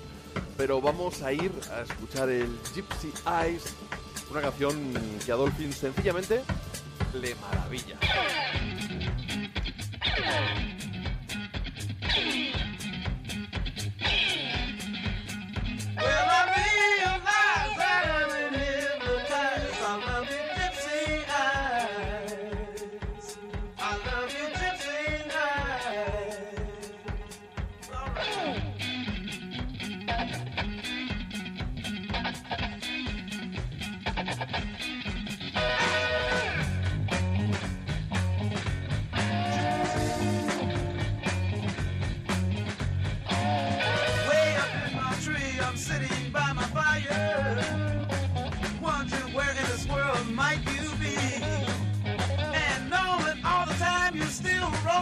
Countryside. Do you still think about me? Gypsy. Well, I walk right on up to your rebel roadside the one that rambles on for a million miles. Yes, I walk down this road searching for your love and my soul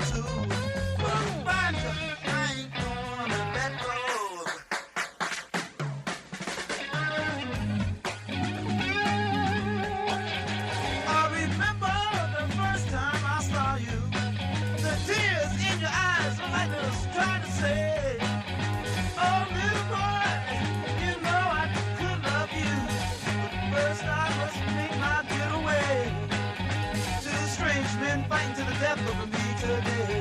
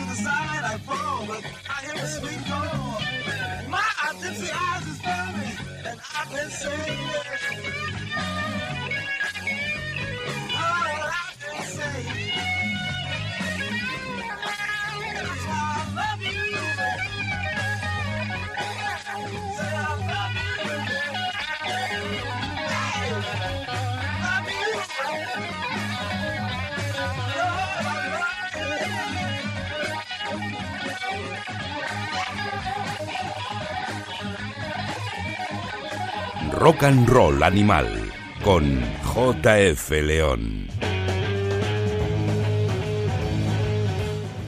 Y hablamos, hablando de conciertos míticos, también está ese box set editado con seis CDs correspondientes a los conciertos que, que dio Hendrix del 10 al 12 de octubre del 68 en Winterland. Y lo que está sonando de fondo es ese Manic Depression. Eh, lo que podríamos decir es que con el Electric Ladyland, la Experience, eh, eso era una, una cuerda que estaba tensando entre Noel Redding, y, y Jimi Hendrix que iba a acabar rompiéndose, evidentemente. Sí, hombre. La verdad que, a ver, hay que tener en cuenta dos cosas. Noel Redding es un tío con un ego, bueno, Sí. impo- importante. Si lo ves en los documentales se nota. Se nota que él, pues se tiene un cariño especial, por lo que sea. Ojo, pero que Hendrix le daba cuartelillo, porque tanto en el Axis. Bowl como en, como en Electric Ladyland hay una canción en cada disco que canta él. Imagínatelos discutiendo. Y, y y creo que incluso la del Electric Ladyland es composición de él. Y la de o a Axis, medias. las, las dos, de, creo que las dos las ha compuesto Noel Redding. Porque de hecho, eh, quiero recordar que en el documental, que lo vi hace tiempo, como, como este programa, Dolphin, ¿sabes? Íbamos a hacerlo hace no sé cuántos meses, ¿sabes? No, no- no te lo estoy echando en cara, tampoco Hace te sientas mal. Hace unos días, pero al final, Sí, por lo que sea. Pues es que hace mucho que vi los documentales, ¿sabes? y no se he vuelto a ver. Bueno, pues que creo que en una de estas esperas infinitas, a ver si llegaba de una vez Hendrix al estudio, pues encontró a Noel Redding aburrido grabando. Dijo, sigue, sigue cantando, sigue cantando. Y se sumó Hendrix con, con esa creatividad incontrolada, por decirlo de algún modo. Sí, bueno, de hecho, en, el Axis Plus Love, She's So Fine es el tema de Noel Reading, que lo compone Noel Reading, pero Hendrix se mete un solaco como para decir, "Ch, ojo. Sí, es tuya, pero la canción mola porque Ojo. está muy solo.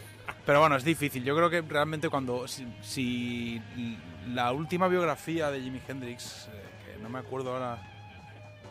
Yo la había leído en inglés y ahora la he leído en castellano. Es- es- la acaban de editar en ¿Qué estás castellano. preparado para la euskera en la traducción? No, me la leí en inglés y realmente cuando me la leí en inglés fue hace tiempo y ahora que ha salido en castellano he preferido... Es esa ver- que te dejé yo, ¿no? Me parece. No, no. Luego hay una que se llama Room Full of Mirrors, que solo está en inglés, que realmente es como una historia oral, oral del propio, propio Jimi Hendrix. Es un poco más aburrido, porque es, por así decirlo, es- bueno, pretende ser Jimi Hendrix contándote su vida, pero bueno. Una autobiografía. Sí, lo que pasa es que, claro, es como todo lo que han hecho con de, de Jimi Hendrix después de muerto. Pues, pues vete tú a saber si Jimi Hendrix realmente iba a echar la tarde contándote de su vida. Seguramente no. Y este libro, el- la biografía, que voy a buscar el nombre porque estoy aquí dándole vueltas. No te preocupes, ¿eh? Tampoco... Sí, hombre, ya que estamos. Pero quizá la gente piense que esto es poco serio Mm, para un programa que debería ser- convertirse en referencia dentro, ya no voy a decir de, de los podcasts españoles, sino a nivel interestelar y sobre todo en materia hendrixiana. El, bueno, es el Me- último me- libro que, de estás Hendrix ignorando, en ¿no? castellano. No. La que yo os digo es Starting at Zero, que es, está solo en inglés. eh, que es la que cuentan, él cuenta su vida, por así decirlo. Y la que podéis encontrar todo es la de mm, Charles Cross, que es la biografía de Jimi Hendrix última que se ha editado, que se ha editado en castellano. Y realmente yo supongo que Starting at Zero a día de hoy debe estar debe estar también en castellano. Yo lo he leído en inglés. El, libro de el libro de Cross es espectacular y en este libro entra mucho, mucho, mucho en el en el ambiente dentro de la experience. También entra mucho en cómo Jimi Hendrix se, se fue volviendo prácticamente picasiano, al punto de que para entenderle o le conocías muy bien o, o- o ponías cara de claro que sí, hombre, y le seguías el rollo. Como yo contigo, ¿no? Sí, porque básicamente yo creo que Mitch Mitchell, la relación con Jimi Hendrix era de sonreírle como un chino y decir, para adelante. Porque realmente yo creo que el punto en el cual se encontraba Jimi Hendrix y el punto en el cual se encontraba Noel Redding eran muy distantes Sí. y ya realmente acabar el disco lo iban a acabar, pero la relación, bueno, torcida no, lo siguiente, era imposible que eso continuara, sobre todo en una, en una banda en la que se tiraba tanto de la improvisación y de los estados de ánimo y de salir al escenario mm, con cierta inspiración y que todo funcionara, pues tenía fecha de caducidad, claro. Vamos a saltar unos meses adelante, vamos al 24 de febrero del 69 al Royal Albert Hall y la Experience decide arrancar su concierto de esta guisa. Es algo que a los oyentes de Rock and Roll les va a sonar porque es uno de mis, de mis fondos favoritos a la hora de soltaros la chapa entre canción y canción. Ni más ni menos que una versión instrumental larga, pero rica del Sunshine of Your Love, The Cream.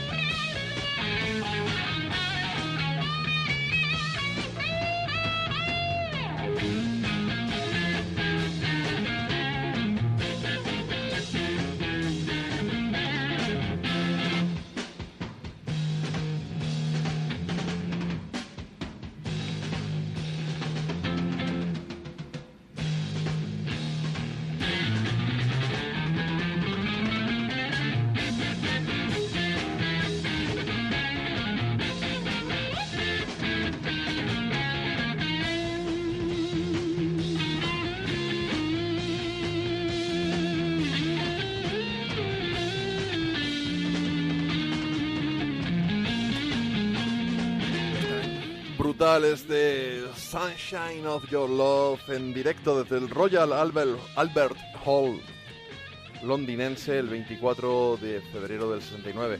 Eh, por medio de en estas fechas, en estos meses, eh, Hendrix eh, ya había construido, si no me equivoco, los eh, Electric Ladyland Studios, Electric Lady Studios, y pasó mucho tiempo allí, eh, pues ya sin ninguna cortapisa a la hora de dedicarle tiempo a, a- a lo que él, a, su, a su creatividad. Y algunas de esas canciones, en las cuales todavía en algunas está Noel Redding, eh, hablaremos luego de ello, porque es lo que se editó bajo el nombre de Valleys of Neptune, cosas que se grabaron a finales del 68, principios del 69, antes de que llegara ese, ese hito en la historia del rock, en la historia de los festivales. Woodstock.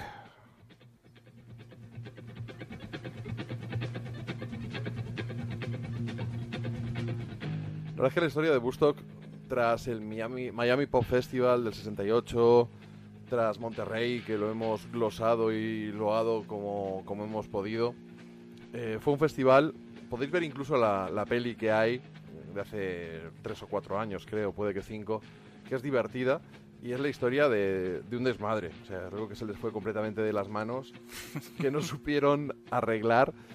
Y a la hora de la, de de la contratación mm, había una especie de tope salarial y para justificar que a Hendrix se le pagara lo que pedía, le pagaron como si fueran dos shows en lugar de uno, o una cantidad mucho mayor. Y luego esa cláusula de Hendrix tiene que tocar el último, ya no estaban en la pelea con los Who como en, como en Monterrey, a ver quién toca. No, yo no quiero, yo no quiero. No, era tocar el último. Y como todo fue tan caótico, ya sabéis, el barro, la lluvia, todas esas historias, eh, Hendrix acabó tocando la noche, ya casi del lunes, el domingo de, ma- de madrugada, ya a las 8 de la mañana de día. Esa es mítica actuación que en Malasaña, en el, en el Garito del Mago, te lo ponían en bucle y ve- veías ahí al pobre Richie Ha- Havens tocando sin parar porque no llegaban los, los, los coches y, y tuvo que ir a rescatar a los músicos, el ejército con sus helicópteros y el que podía haber tenido ahí, Tim Harding, su, su momento de gloria, si no hubiera ido tan ciego, si no se hubiera acabado de meter un pico de heroína, pues eh, Richie Havens no habría tenido que tocar tanto rato y el pobre podría haber tenido un, un escaparate eh, pues a la su medida.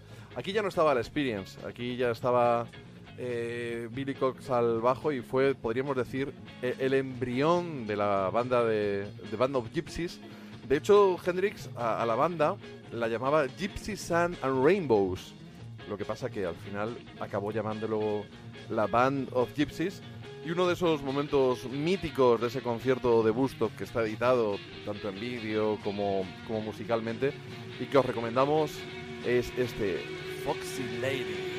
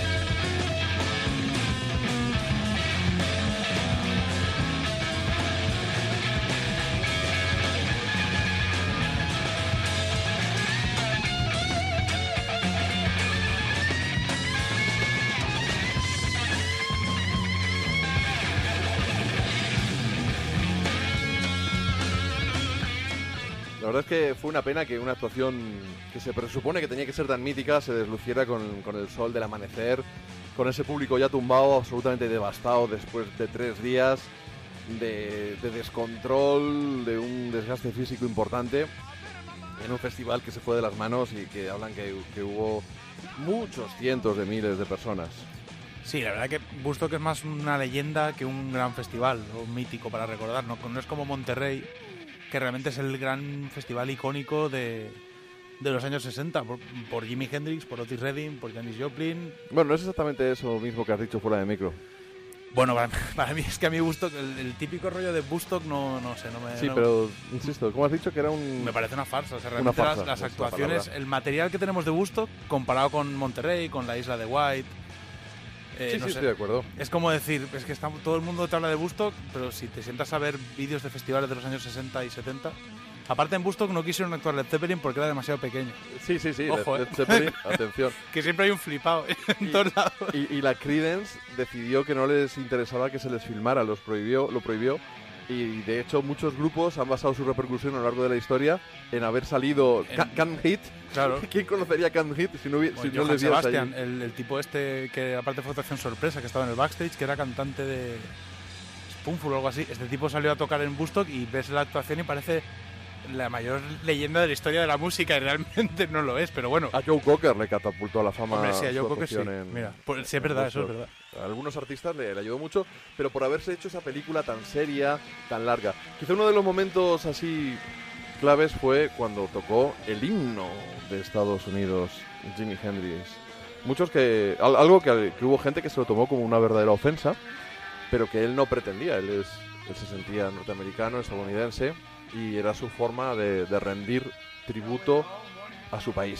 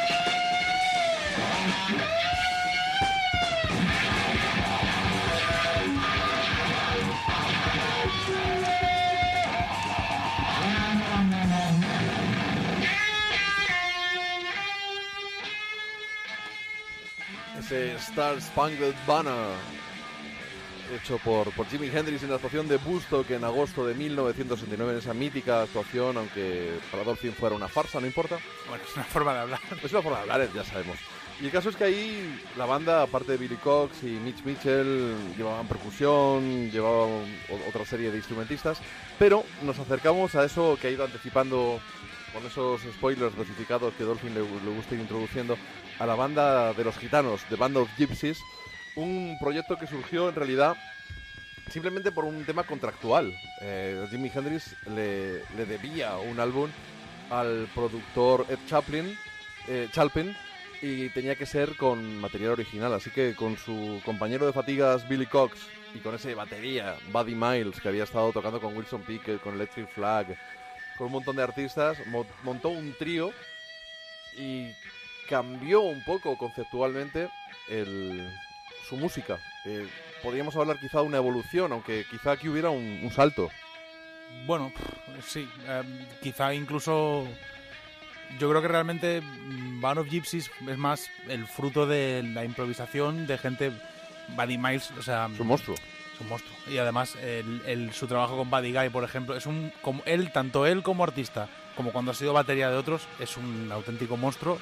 Y realmente lo que hizo con Jimi Hendrix, teniendo en cuenta quién era y quién era Jimi Hendrix, quizás se quedó todo muy diluido entre una especie de choque de egos y musicalmente poco definido. Ni siquiera a Jimi Hendrix le gustaba cuando lo editaron antes de sacar el disco. cortó partes de batería, cortó partes propias de Jimi Hendrix porque consideró que, mm, bueno, incluso el propio Hendrix decía, realmente no es que me pierda, pero aquí estoy dando vueltas en torno a ideas que no van ni vienen, instrumentando mucho, lo que es dar la turra, en sentido... Pero esa turra que tú llamas se convirtió en el cuarto disco oficial de Jimi Hendrix, sí, sí. un- grabado en directo con el promotor Bill Graham, ese grande propietario del Fillmore, que luego tiene su propio auditorio en San Francisco, cerca del Civic Center, y también formó casi parte de, de una reivindicación del movimiento Black Power. También por, una- eh, por esa fusión con jazz, con soul, con, con funk. Bueno, es, mu- es mucho más música negra que lo que hacía antes. Es, es- es mucho más de raíces. También es cierto que otra vez mm, Jimi Hendrix, por una cuestión contractual, está haciendo algo. No es un disco que él quería hacer. Quizá de ahí que tampoco sea un disco en el que luego quedara contento, que luego en la mezcla tuviera que cortarlo y todo lo que pasó después, básicamente es porque no le quedaba más remedio que hacerlo. Sí, hay, una, un- hay por ahí una medio jam, hay desarrollos instrumentales bastante largos y hay muy poquito de, de la experience en realidad en este disco. Creo que recordar que es solo un tema. Un tema. Pásame el, pásame el CD. Pásame el CD. Sí, realmente la experiencia aquí ya puede decirse que ha desaparecido. O sea, ¿no? no- Y estamos hablando del 31 de diciembre y 1 de enero en el Fillmore East en San Francisco, que hay que decir, por cierto, que es una de las salas más acojonantes de conciertos que yo he visto en mi vida. Junto con el Paradiso en en Ámsterdam, yo creo que son dos salas. Tuve la suerte de ver en, en el Fillmore a, lo diré, a Howling Rain, que son de San Francisco. Hostia. Una maravilla. Estaban teloneando a una artista medio country que ni la recuerdo y que me fui a dormir al coche a la mitad del show mientras mis amigos acaban de verlo. ¿Qué, qué canción? A ver. Foxy Lady. El, el Foxy Lady es lo, lo que hace. Pero bueno, ya vienen aquí el Hear My Train, el Machine Gun que vamos a escuchar luego. Pero tú querías que escucháramos este Power of Love.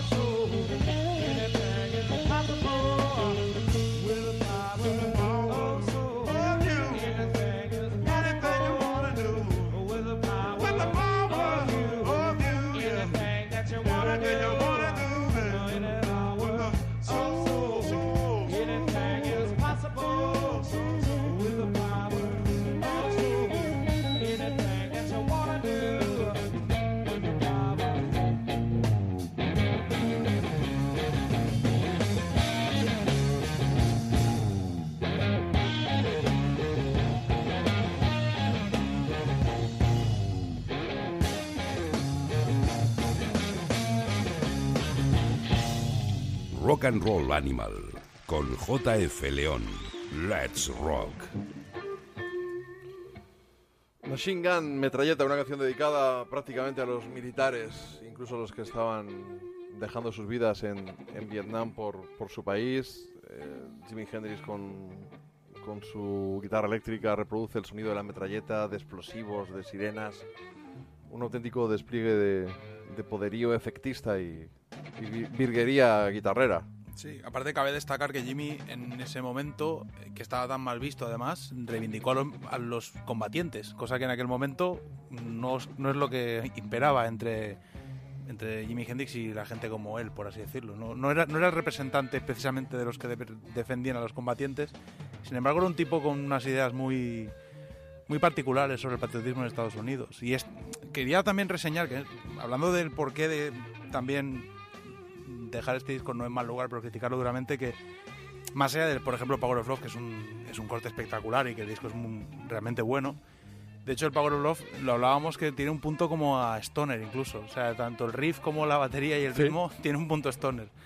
Incluso, Hombre, Black Sabbath ya existían de todas formas en el 70, Sí, hombre, hay que el decirlo. 70 ya, pero teniendo en cuenta el proyecto que es, que suene así es como, hostia, suenan realmente bien, pero incluso Hendrix mientras mezclaba disolvió la banda. Cuando, cuando el disco salió a la venta eh, ya no existía el grupo, ya había, funda, ya había llamado otra vez a Mitch Mitchell y Band of Gypsies. Miles a- al carajo. Bueno, eran amigos, pero realmente a- lo que he dicho, realmente es así. A Hendrix no le gustó mucho el, el protagonismo que tenía, pero claro, es que es un mastodonte. Tiene un- una carrera en solitario espectacular y claro, no iba, no iba a ser un batería que pasara desapercibido, pero cabe destacar eso, que realmente el disco salió porque no le quedaba más remedio por una obligación contractual. A su manager, a Michael Jeffrey, no le gustaba porque le alejaba del público de la Experience, que era lo que generaba más dinero. Y al propio Yo, yo, Hendrix... de hecho, estuve enfadado con este disco. Yo era muy, muy hendriciano de la Experience y descubrir este disco me cortó el rollo. Ahora, Bueno. sin embargo, sí que sigo siendo muy de la Experience o más de la Experience, pero digamos que valoro más esta etapa post-Experience de, de Hendrix. A mí me gusta, personalmente. Lo, lo que pasa es que, claro, si glosas la carrera de Jimi Hendrix te das cuenta que los motivos por los que editó el disco fue porque no le quedó más remedio que editarlo, era lo que tenía grabado y lo tenía que editar, y que ya disolvió la banda mientras mezclaba. Lo cual llama la atención. ¿Qué, qué artista hace eso? Pues bueno, realmente es curioso, pero bueno, es un proyecto que tiene muchos, muchos devotos y está muy, muy, muy, muy, muy, muy dentro del rollo que en ese momento Jimi Hendrix tenía. Pero también es cierto que duró poquito y prácticamente fue una excusa para quitarse encima un contrato discográfico. Vamos a escuchar, eh, hemos hablado que eran dos shows, el del 31 de diciembre y, y el 1 de enero, en el Fillmore East. Lo que pasa es que hace unos poquitos años, ya sabéis, su hermana Janie, al final no he mirado el nombre de la hermana, tenemos que mirarlo después, eh, se ha hecho un poquito con el control de, del legado hendriciano junto con Eddie Kramer, que acaba convertido en una especie de, de cancerbero, alquimista del, del santo grial de, Sí. de, de la esencia de, de Jimi Hendrix, de su guitarra. Y se ha acabado publicando un disco llamado Machine Gun y que es íntegro, en principio, el primero de esos dos conciertos, el del 31 de diciembre. Vamos a escuchar de ese, de ese disco probablemente con una mezcla distinta, bueno, mezcla distinta por supuesto, iba a decir probablemente superior. Vamos a escuchar uno de los temas. Os interrumpimos este Machine Gun, que eran 12 minutos, quedan 8, pero vamos a escuchar ese Loverman, la segunda, el segundo corte de ese álbum correspondiente al 31 de diciembre de 1969.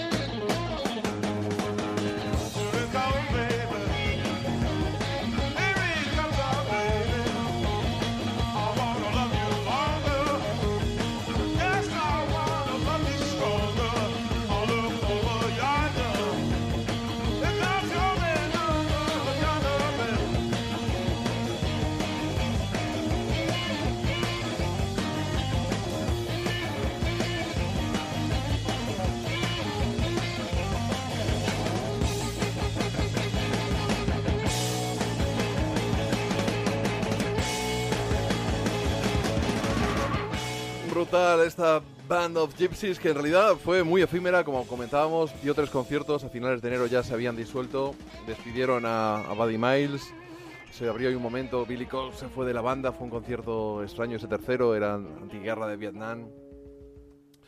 Y hay un material que lo que comentaba Dolphin, The Cry of Love, fue, fue editado eh, poco después de la muerte de Hendrix con, con lo que debería haber sido ese disco. Y en él destacaba una canción quizá por encima de las demás. Freedom.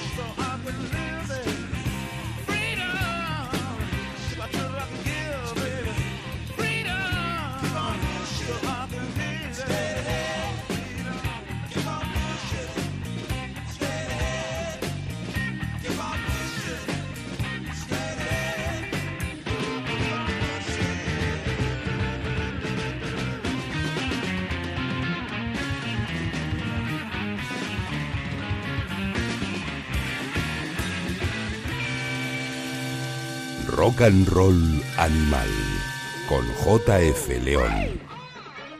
Ahí estaba ese Freedom, hablamos del Cry of Love. Y comentaba antes, eh, de memoria por error, que sería luego editado bajo el nombre de Valleys of Neptune. No, First Rays of the New Rising. Fue además, si no recuerdo mal, una de las primeras grabaciones que gestionó su familia, con un sonido remozado. Y eh, también incluyeron, aparte del Cry of Love, ot- otras cuantas canciones que Kramer y Mitch Mitchell pensaban que podían estar incluidas en lo que podría haber sido ese, ese disco de, de Jimi Hendrix posterior a, The Band of, of Gypsies. Porque, bueno, este es Stepping Stone, este si no recuerdo mal fue, fue editado como, como single y no confundir con el Stepping Stone de los Monkeys, posteriormente con, convertido en, en himno garajero.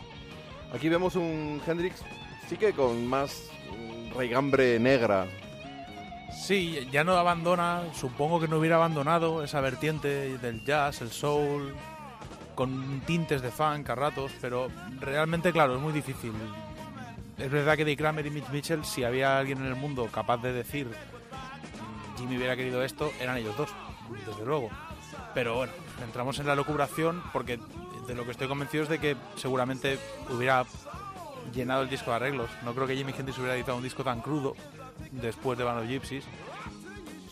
Porque seguramente una de las cosas que, por lo que lees de lo que él opina, no le gustó tanto de Band of Gypsies. Es decir, ya una vez acostumbrado a lo que hizo en el Electric Ladyland, volver a instrumentar mucho, volver a arreglar mucho, seguramente en una vertiente mucho más tirando hacia el jazz. Yo supongo que hubiera tirado hacia el jazz o que tenía una cierta creencia hacia ese tipo de música, pero claro, ya es ponerse a lucubrar. Sí, son, son, son elucubraciones, pero, pero este, este poderío instrumental, yo, yo también creo que el artista que lo es, el genio, eh, no se mantiene en el mismo sitio más de cinco minutos y yo me lo imagino avanzando continuamente, componiendo continuamente, ya que estamos llevando este, este rollo cronológico. Si saltamos de principios de los 70 al 30 de mayo, hay una mítica actuación en Berkeley Hmm. que también está también ha sido editada, aunque erróneamente bajo el nombre de la Experience. También es cierto que, que el manager Jeffrey intentó juntar a la Experience, intentó traer de vuelta a Noel Redding y es un nombre que comercialmente tiraba más. Sí, claro, de, de hecho, a ver, a Jimmy se quería retirar. En, en la- el último año de Jimi Hendrix. De hecho, hay un documental en el que lo cuentan, el documental que se editó en el 73, que se llama Jimi Hendrix, que es el primero que salió. Y luego hay una película en la que se ve todo esto, biográfica, que está bastante bien documentada porque en ¿La de biografías- 2013? No ¿O- sé, es una es la que una que está en YouTube que se llama Jimi Hendrix, la puedes ver en YouTube, la, la peli es mala a rabiar, pero la historia que te cuenta en el en cierto aspecto es muy muy muy cercana a la biografía de Jimi Hendrix. Y Jimmy se quería retirar, fue la etapa en la que se reunió con su manager para decirle eh, bueno, ¿dónde está el dinero? Yo me quiero retirar y dedicarme a hacer música y ya volveré. Y el manager le dijo, no, tú no te retiras ni de coña, ni tú ni la experience. Eh, aparte, yo creo que a esas alturas ya había invertido un pastizal en los, en los Electric Lady Studios. Creo que estaban en la calle, en la calle 8 en, en- en Nueva York, en Manhattan. Y yo tengo una foto que me hice en el 96 en la puerta de ese estudio. Pasa que es una foto en papel, Claro. a saber dónde estará, con los músicos de Sexy Sadie. Hostia. Que fuimos juntos a- ayer en bueno. una movida de subterfuge. Vamos a escuchar una cancioncita de ese concierto mítico en Berkeley el 30 de mayo del 70, sede de las Panteras Negras, activistas en contra del racismo, un movimiento que evidentemente a Hendrix le tocaba de lleno.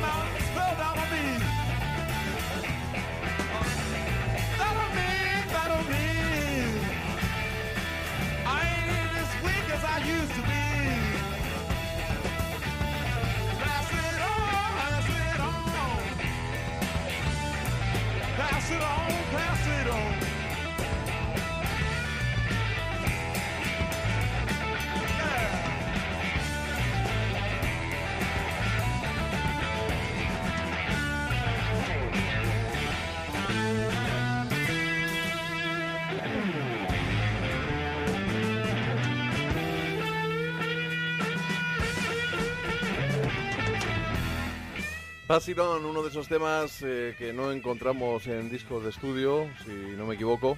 No, no creo que en ninguno. Por eso y que está que- eh, Quería matizar, eh, no, no estamos haciendo un programa que pretenda ser exhaustivo ni tampoco preciso hasta la náusea. Entre otras cosas, eh, porque lo que nos hemos juntado después de muchos meses queriendo hacer este, este programa especial Rock and Roll Animal dedicado a Jimi Hendrix, pero un poco como el del blues. Claro que hemos, vis- hemos vuelto a ver documentales, claro que hemos repasado algo, pero no ni tenemos tiempo ni ganas de hacer algo algo perfecto. Sobre todo tiempo porque tenemos trabajos que nos dan de comer y, familias a las que les tenemos que dedicar un tiempo. Y hacer algo con precisión de este volumen, con tantas canciones, ne- necesitaríamos un tiempo del que no, no disponemos y lo único que nos mueve es el amor, el, fanatismo por el talento de este músico. Y bueno, yo llevo tatuado a Jimi Hendrix en mi brazo izquierdo, en la parte de dentro en la que duele, así que lo recuerdo más. Y de hoy tiene que salir, Dolphin, tu compromiso De tatuarme de tatuarte eso mismo para ya acabar de hermanarnos. En la parte que duele. En la parte que duele, por supuesto, y el brazo izquierdo. Es que tú llevas mucho más tatuajes que yo, entonces tienes menos hueco. Entonces que te lo deberías tatuar ahí para acabar de hermanarnos. Me lo comprometo. Como mi hermano pequeño millennial que eres.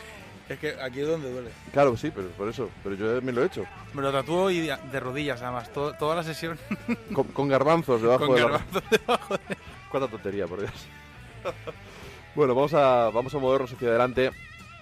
Y desgraciadamente nos, nos vamos acercando pues a esa fecha delicada. Queremos casi intentar que, que- que no llegue. Vamos, vamos a ir metiéndonos poquito a poco, saltando del 30 de mayo del 70 al 4 de julio de ese mismo año. Otro concierto mítico, Atlanta.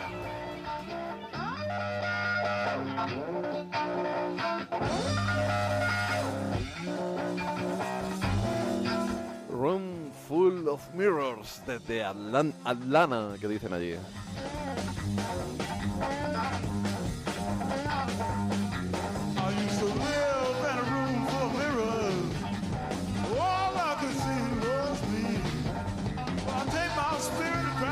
Mirror. Now the whole world is here for me to see. Then the whole world is here for me to see. I'm looking for my true love to be. Yeah, yeah, yeah, yeah, yeah, yeah, yeah,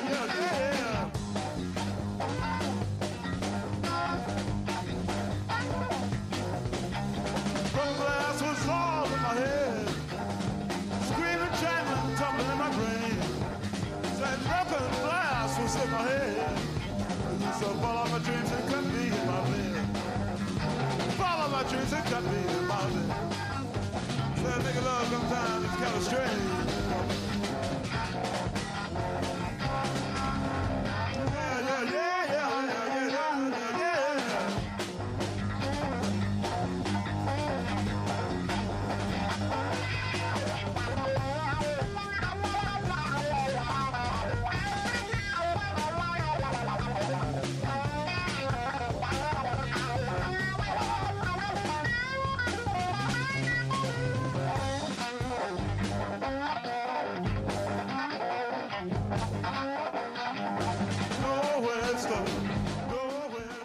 4 de julio, Atlanta, y avanzamos inexorablemente hacia esa fatídica fecha, haciendo no obstante otra parada más, el 31 de agosto del 70 en el mítico festival en la isla de White.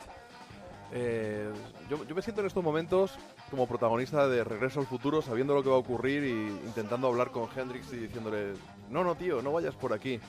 Uf, sí, estaría bien, ¿eh? Poder. La verdad es Es que tu la- película favorita, quiero decir. estaría... Bueno, sí, si pudieras volver al pasado, ¿a quién salvarías, no? ¿O qué harías? Estaría, podrías ir y evitar que, que Hitler llegue a ser Hitler, pero yo prefiero lo de Jimi Bueno, en los Hendrix. niños del Brasil se intentaba que hubiera un nuevo Hitler, ¿no? Yo ¿Quién siento era, que Gregory Peck o cambiar Gary algo del siglo XX es que se muera Jimi Hendrix. Lo siento. Rico eres. Oye, vamos a escuchar cómo, cómo presentó eh, ese concierto en la isla de White. Pues con ese rollo que, que lleva Hendrix de querer tocar los himnos, aunque de una manera pues un tanto peculiar a veces, ya sabes, mientras afinaba, mientras distorsionaba. Sí, mientras- Ese Good Save the Queen fue un tanto, vamos a dejarlo en personal.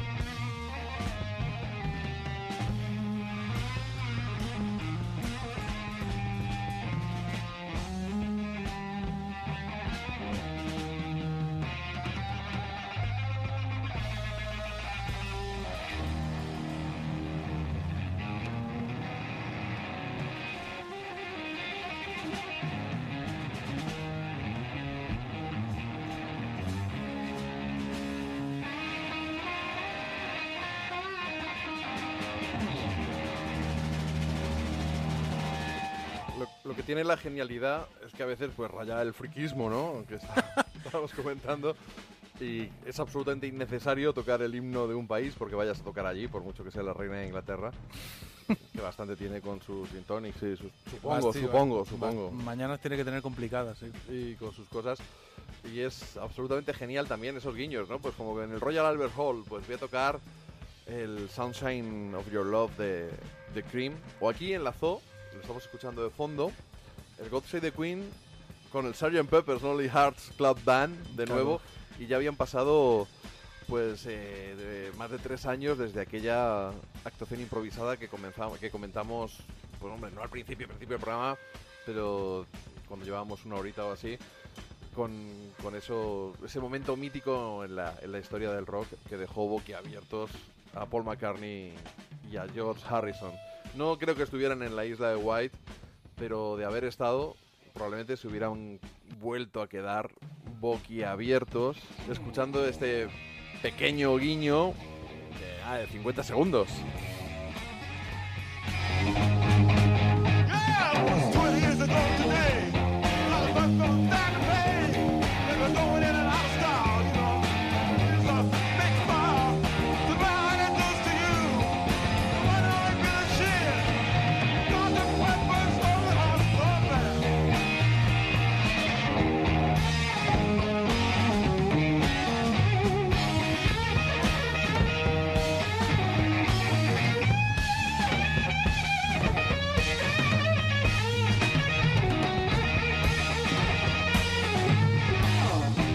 And Roll Animal. JF León. No sé, yo que soy un friki de las versiones y de todas las historias, a mí me encantan estos, estos, estos guiños. Esto es, eh, después de este Sgt. Peppers, también ese directo, todos estos directos que estamos incluyendo, intercalados cronológicamente en este relato, pues es el Message, Message to Love, otra de las grandes canciones finales de, de Jimi Hendrix, que ya ahora sí que sí nos lleva sin ya remedio a ese fatídica madrugada del 16 al 17 de septiembre de 1970 en, en Londres, Sí, justo de hecho la... Bueno, estaba con su novia del momento, con Mónica Dannenman. con la que hecho hizo, hizo una sesión de fotos, quería, no sé, desligarse un poco del, del Jimmy salvaje, y hizo una sesión de fotos con una tetera, en un jardín, con la guitarra, con arreglado, con traje, con, con su rollo, pero curiosa. También es- cuentan que estaba trabajando, como hemos comentado antes en este disco, que quería instrumentarlo más, usar instrumentos que no había probado anteriormente, bueno. Y la verdad es que en realidad eh, se pasó con los somníferos, se despertó en mitad de la noche inquieto y no hay otra historia. Hombre, mezclado también con, con el alcohol que era casi presente en su vida. De hecho, Sí, bueno. está documentado que, que- que un ser tan adorable como él, cariñoso, eh, tranquilo, tenía ese Mr. Hyde cuando bebía porque le daba, además no se echaba unas berras. No, ni, no. Ni se tomaba una sidrina. Le daba el alpiste, Le sí. daba el alpiste fuerte. Y le cambiaba el carácter, o sea, se, se volvía violento y, bueno, decía eh, un, un amigo, Herbie Worthington, decía, he simply turned into a bastard. Simplemente se volvía un hijo de Claro. puta.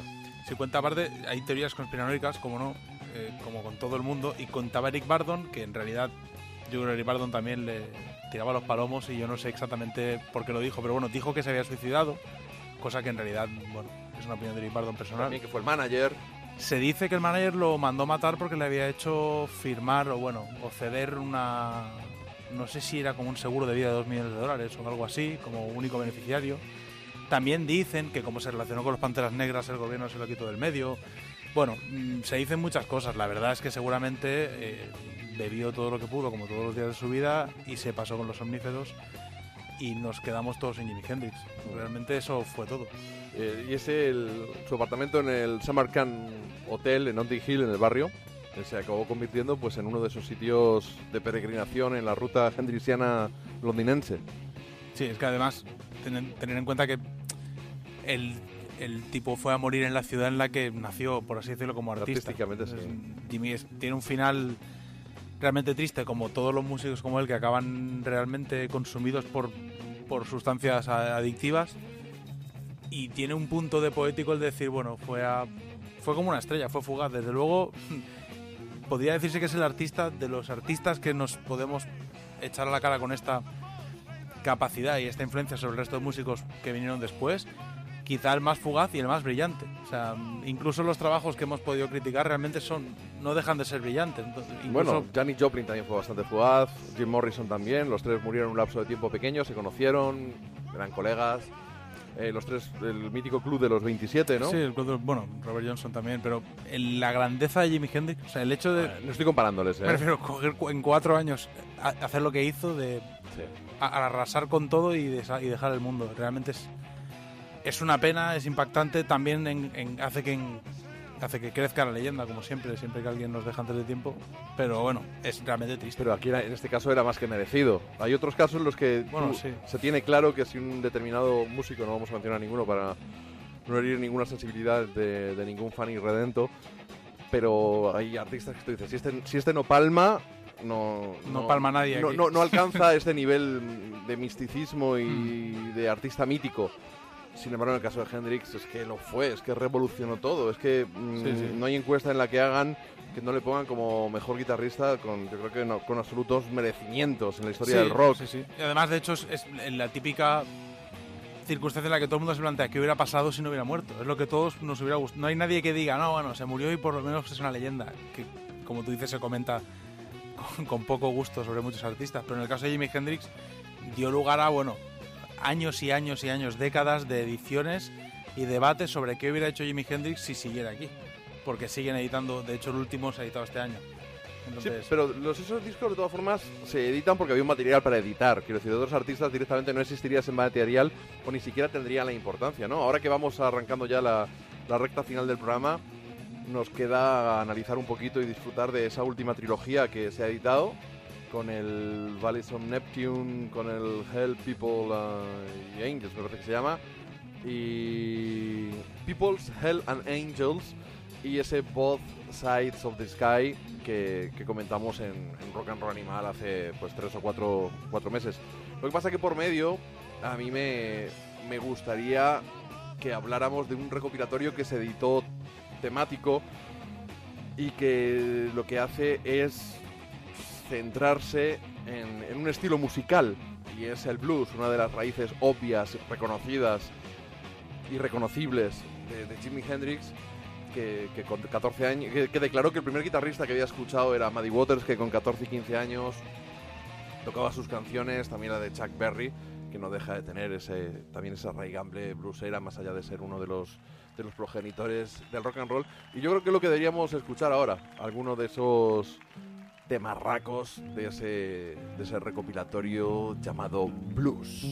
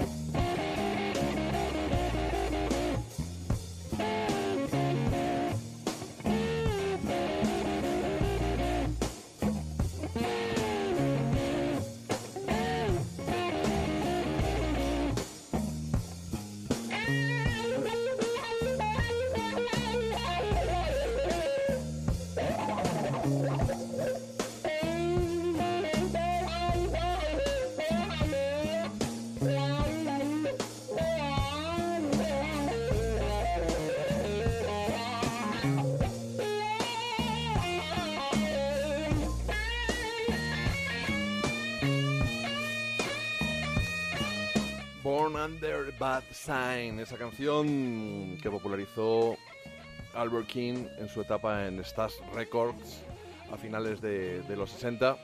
Eh, no solo grabó este disco con, Booker T and the de hecho Booker T. Jones es el, es el autor de esta canción, también de The Hunter, un clásico que tocaron. Yo, yo los conocí, gracias a, Free, antes que saber que era de, de, de este, de este álbum, si no recuerdo mal, ¿no? Sí, sí, es de este disco. Te Es- estoy mirando así con cara con ese gato negro, con las Sí, sí. cartas en la portada, uno de los grandes míticos álbumes de, de blues. Y me gusta mucho también de esta etapa de Albert King en, en Stax, ese que hace de tributo a Elvis, haciendo, Sí, está guay. haciendo canciones de Elvis. El rey hace las cosas del rey. the King does the King things, o, o algo, o algo así.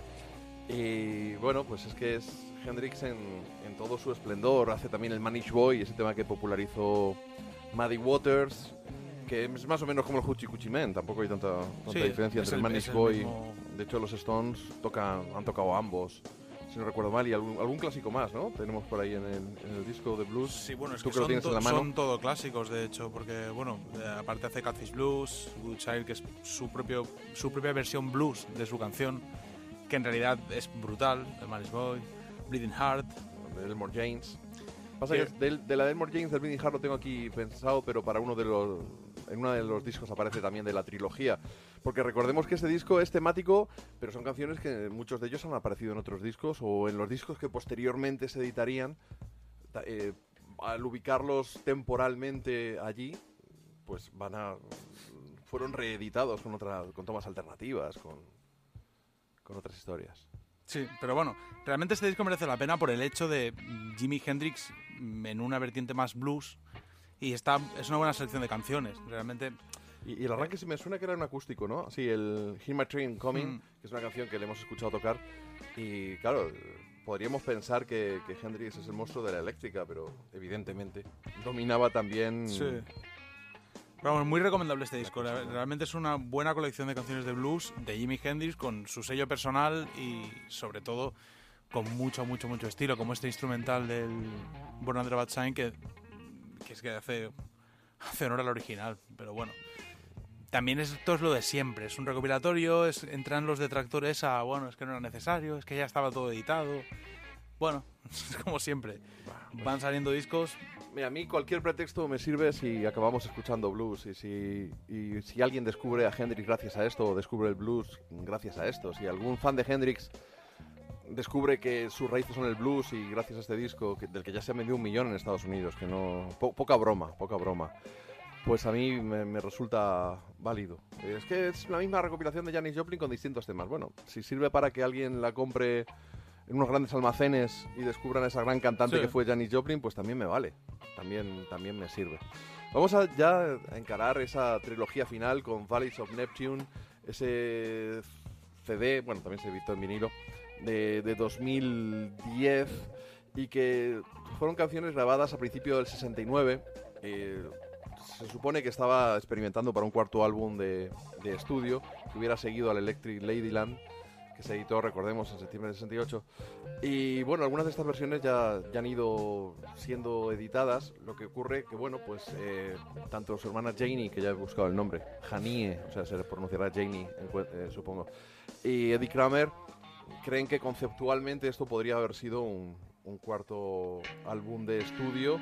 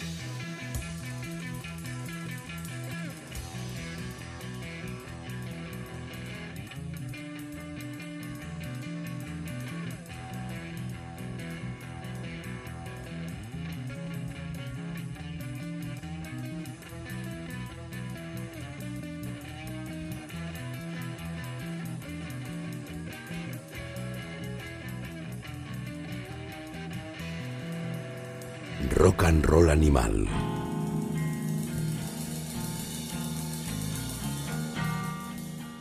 Iba a decir otro gran tema de Jimi Hendrix, me sido tan ridículo y repetitivo. En fin, estábamos con este Valleys, Valleys of Neptune, que es la canción esta en la que da nombre a este álbum hipotético que podría haber sido lo que contábamos antes. Y lo de antes era el Stone Free, uno de los temas míticos que no está en la trilogía de la Experience y que sin embargo pues conoce mucha gente gracias a recopilatorios, ¿no? Sí, la verdad, a ver, es que claro, ya entramos en un punto en el que Jimi Hendrix es tan archiconocido, se ha editado tanto, encima con internet tenemos acceso a todo, que cuando nos ponemos a revisar discos que acaban de salir dices, hostia, ¿Qué tiene de nuevo ¿qué es- realmente esto? esto es nuevo. Sí, porque te venden. Son cinco tomas alternativas jamás escuchadas. Yo, yo le decía a Dolphin, digo, yo mira, yo ya es que me dejo llevar. Quiero No, decir, yo no me planteo si esta toma la he escuchado o es distinta a la anterior. Digamos, tomad todo mi dinero y, y- y ya- y ya está. Yo lo escucharé, que vosotros decís que conceptualmente es el álbum que podría haber. Pues lo vuelvo a escuchar, fantástico. Pero no me pidáis que compare si esta toma ya la habían editado en realidad en el recopilatorio no sé qué o en el box set no sé cuánto. Me da igual Claro, es no que tengo final, ni tiempo ni ganas para comprobarlo. Simplemente dejarme llevar y abrazar la, la música de este hombre. sí, es que, es que todo lo que podamos oír nuevo de Jimi Hendrix, bienvenido. O sea, al fin y al cabo, ¿qué otra actitud puedes tener? Pues, pues edítalo, ya está. Vámonos. Más hoy en día que te lo puedes descargar, o sea, no hace falta ni que... No, pero hay que pasar por caja, tío. Yo compro todo lo que editan Jimi Hendrix, pero realmente dices, es que ¿cómo puedes parecerte? O sea, es decir, ¿desde qué prisma te parece mal? Porque la figura de Jimi Hendrix nadie la va a tirar por tierra, o sea... Yo voy a hacer una confesión. Eh, buscando, mon- montando un poco el orden de las canciones que íbamos a pinchar, decidiendo un poco después de ver tus peticiones, después de poner en orden esos conciertos cronológicos, me di cuenta que, que había algunos discos de estos en directo que no, que no tenía, ¿no? Y que me los tengo Mm, que comprar, claro. porque yo soy de los eh, asquerosamente materialistas que tengo que poseer.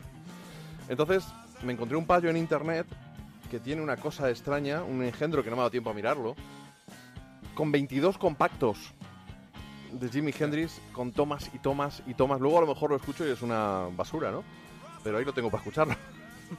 Bueno, pero claro, pero es, esto es lo que provoca. Entonces dices, ¿qué te parece mal de todo esto? Bueno, nada. Si tienes tiempo para escuchar la música que te gusta, pues disfrútala. Y lo que no te guste, no lo escuches. Es que no hay más. La música no hay ni aciertos ni errores. Hay música que te guste y música que no. Y- Música que te sirve y otra que no. Y, y esos, esos recopilatorios que, te, que viste por aquí en casa un día, pero que he perdido, de- del sello PPX, Sí. que son también inéditos. En una incluso se supone que hay una versión, no me acuerdo de qué tema, con, con Jim Morrison. Con, Sí, sí, sí, sí. Bueno, pues están por ahí, los he perdido. No, no, no va a sonar nada en este programa, Dolphin, lo siento, y no, no me los iba a bajar. Los tengo por ahí. Eh, vivimos en un pequeño caos. Vamos a saltar a ese People's Hell and Angels que se editó unos años después de este Valleys of Neptune. Eh, esta canción Earth Blues cuentan que en ese último concierto de, de la Band of Gypsies, en ese concierto anti-Vietnam en el Madison Square Garden de, Nueva York, Hendrix la presentó como diciendo, esto es lo que ocurre cuando el hombre jode a la tierra. Earth Blues.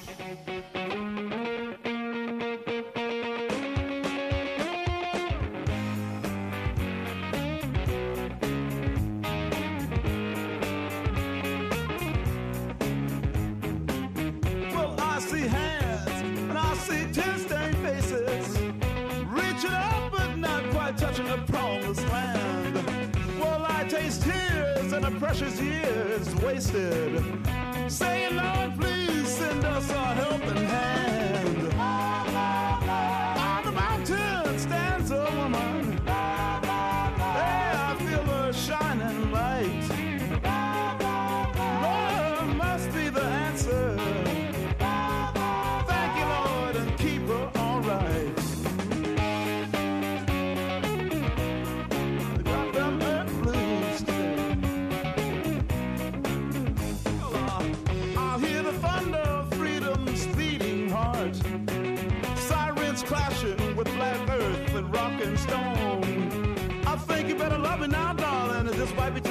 While.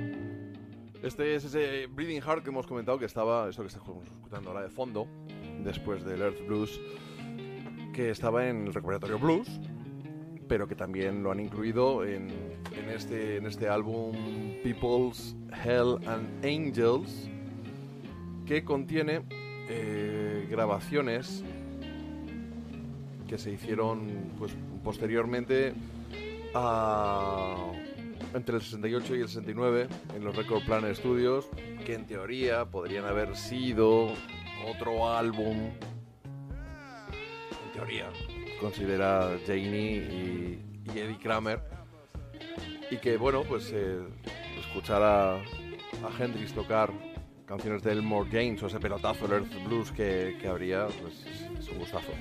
Si esto sería como un. vendría a ser, o teóricamente se supone que esto lo vendieron como un disco de la Band of Gypsies en estudio.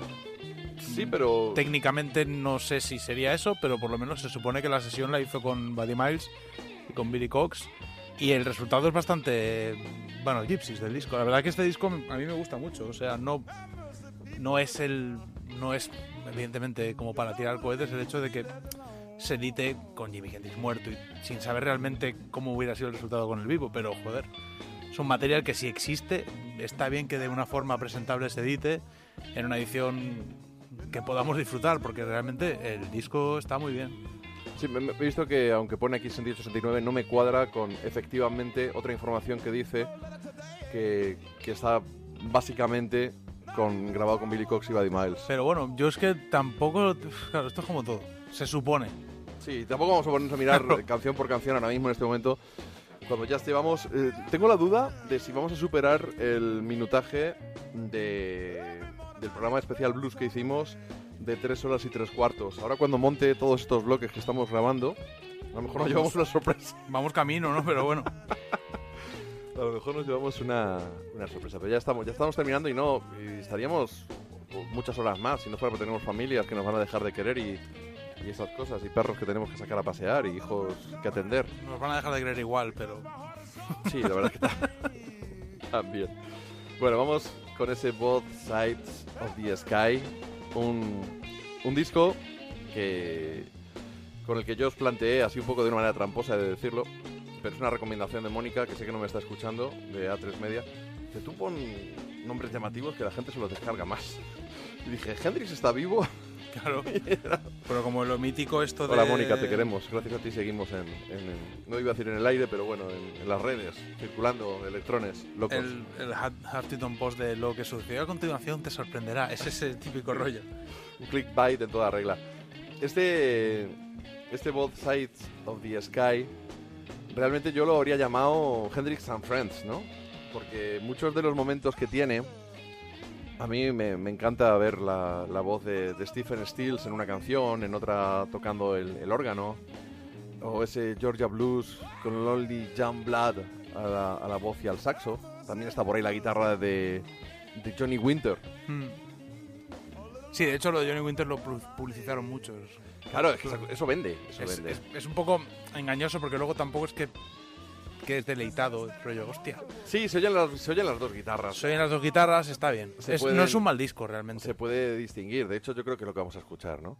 Ese Things I Used to Do. Un blues clasicote de Guitar Slim en el que está la guitarra de Johnny Winter.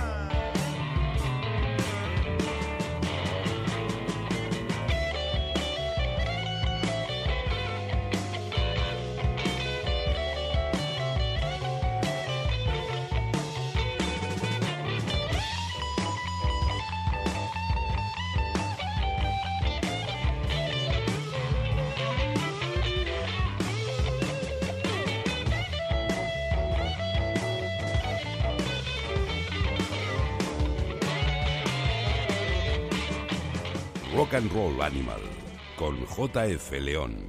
Let's Rock. Brutal ese Things I Used to Do, ese choque de guitarras entre Jimi Hendrix y Johnny Winter. Yo pagaría por haber visto ese choque de guitarras o con Randy California. Es una auténtica debilidad el guitarrista de Spirit. Me, me flipa. Sí, hubiera estado bien, ¿eh?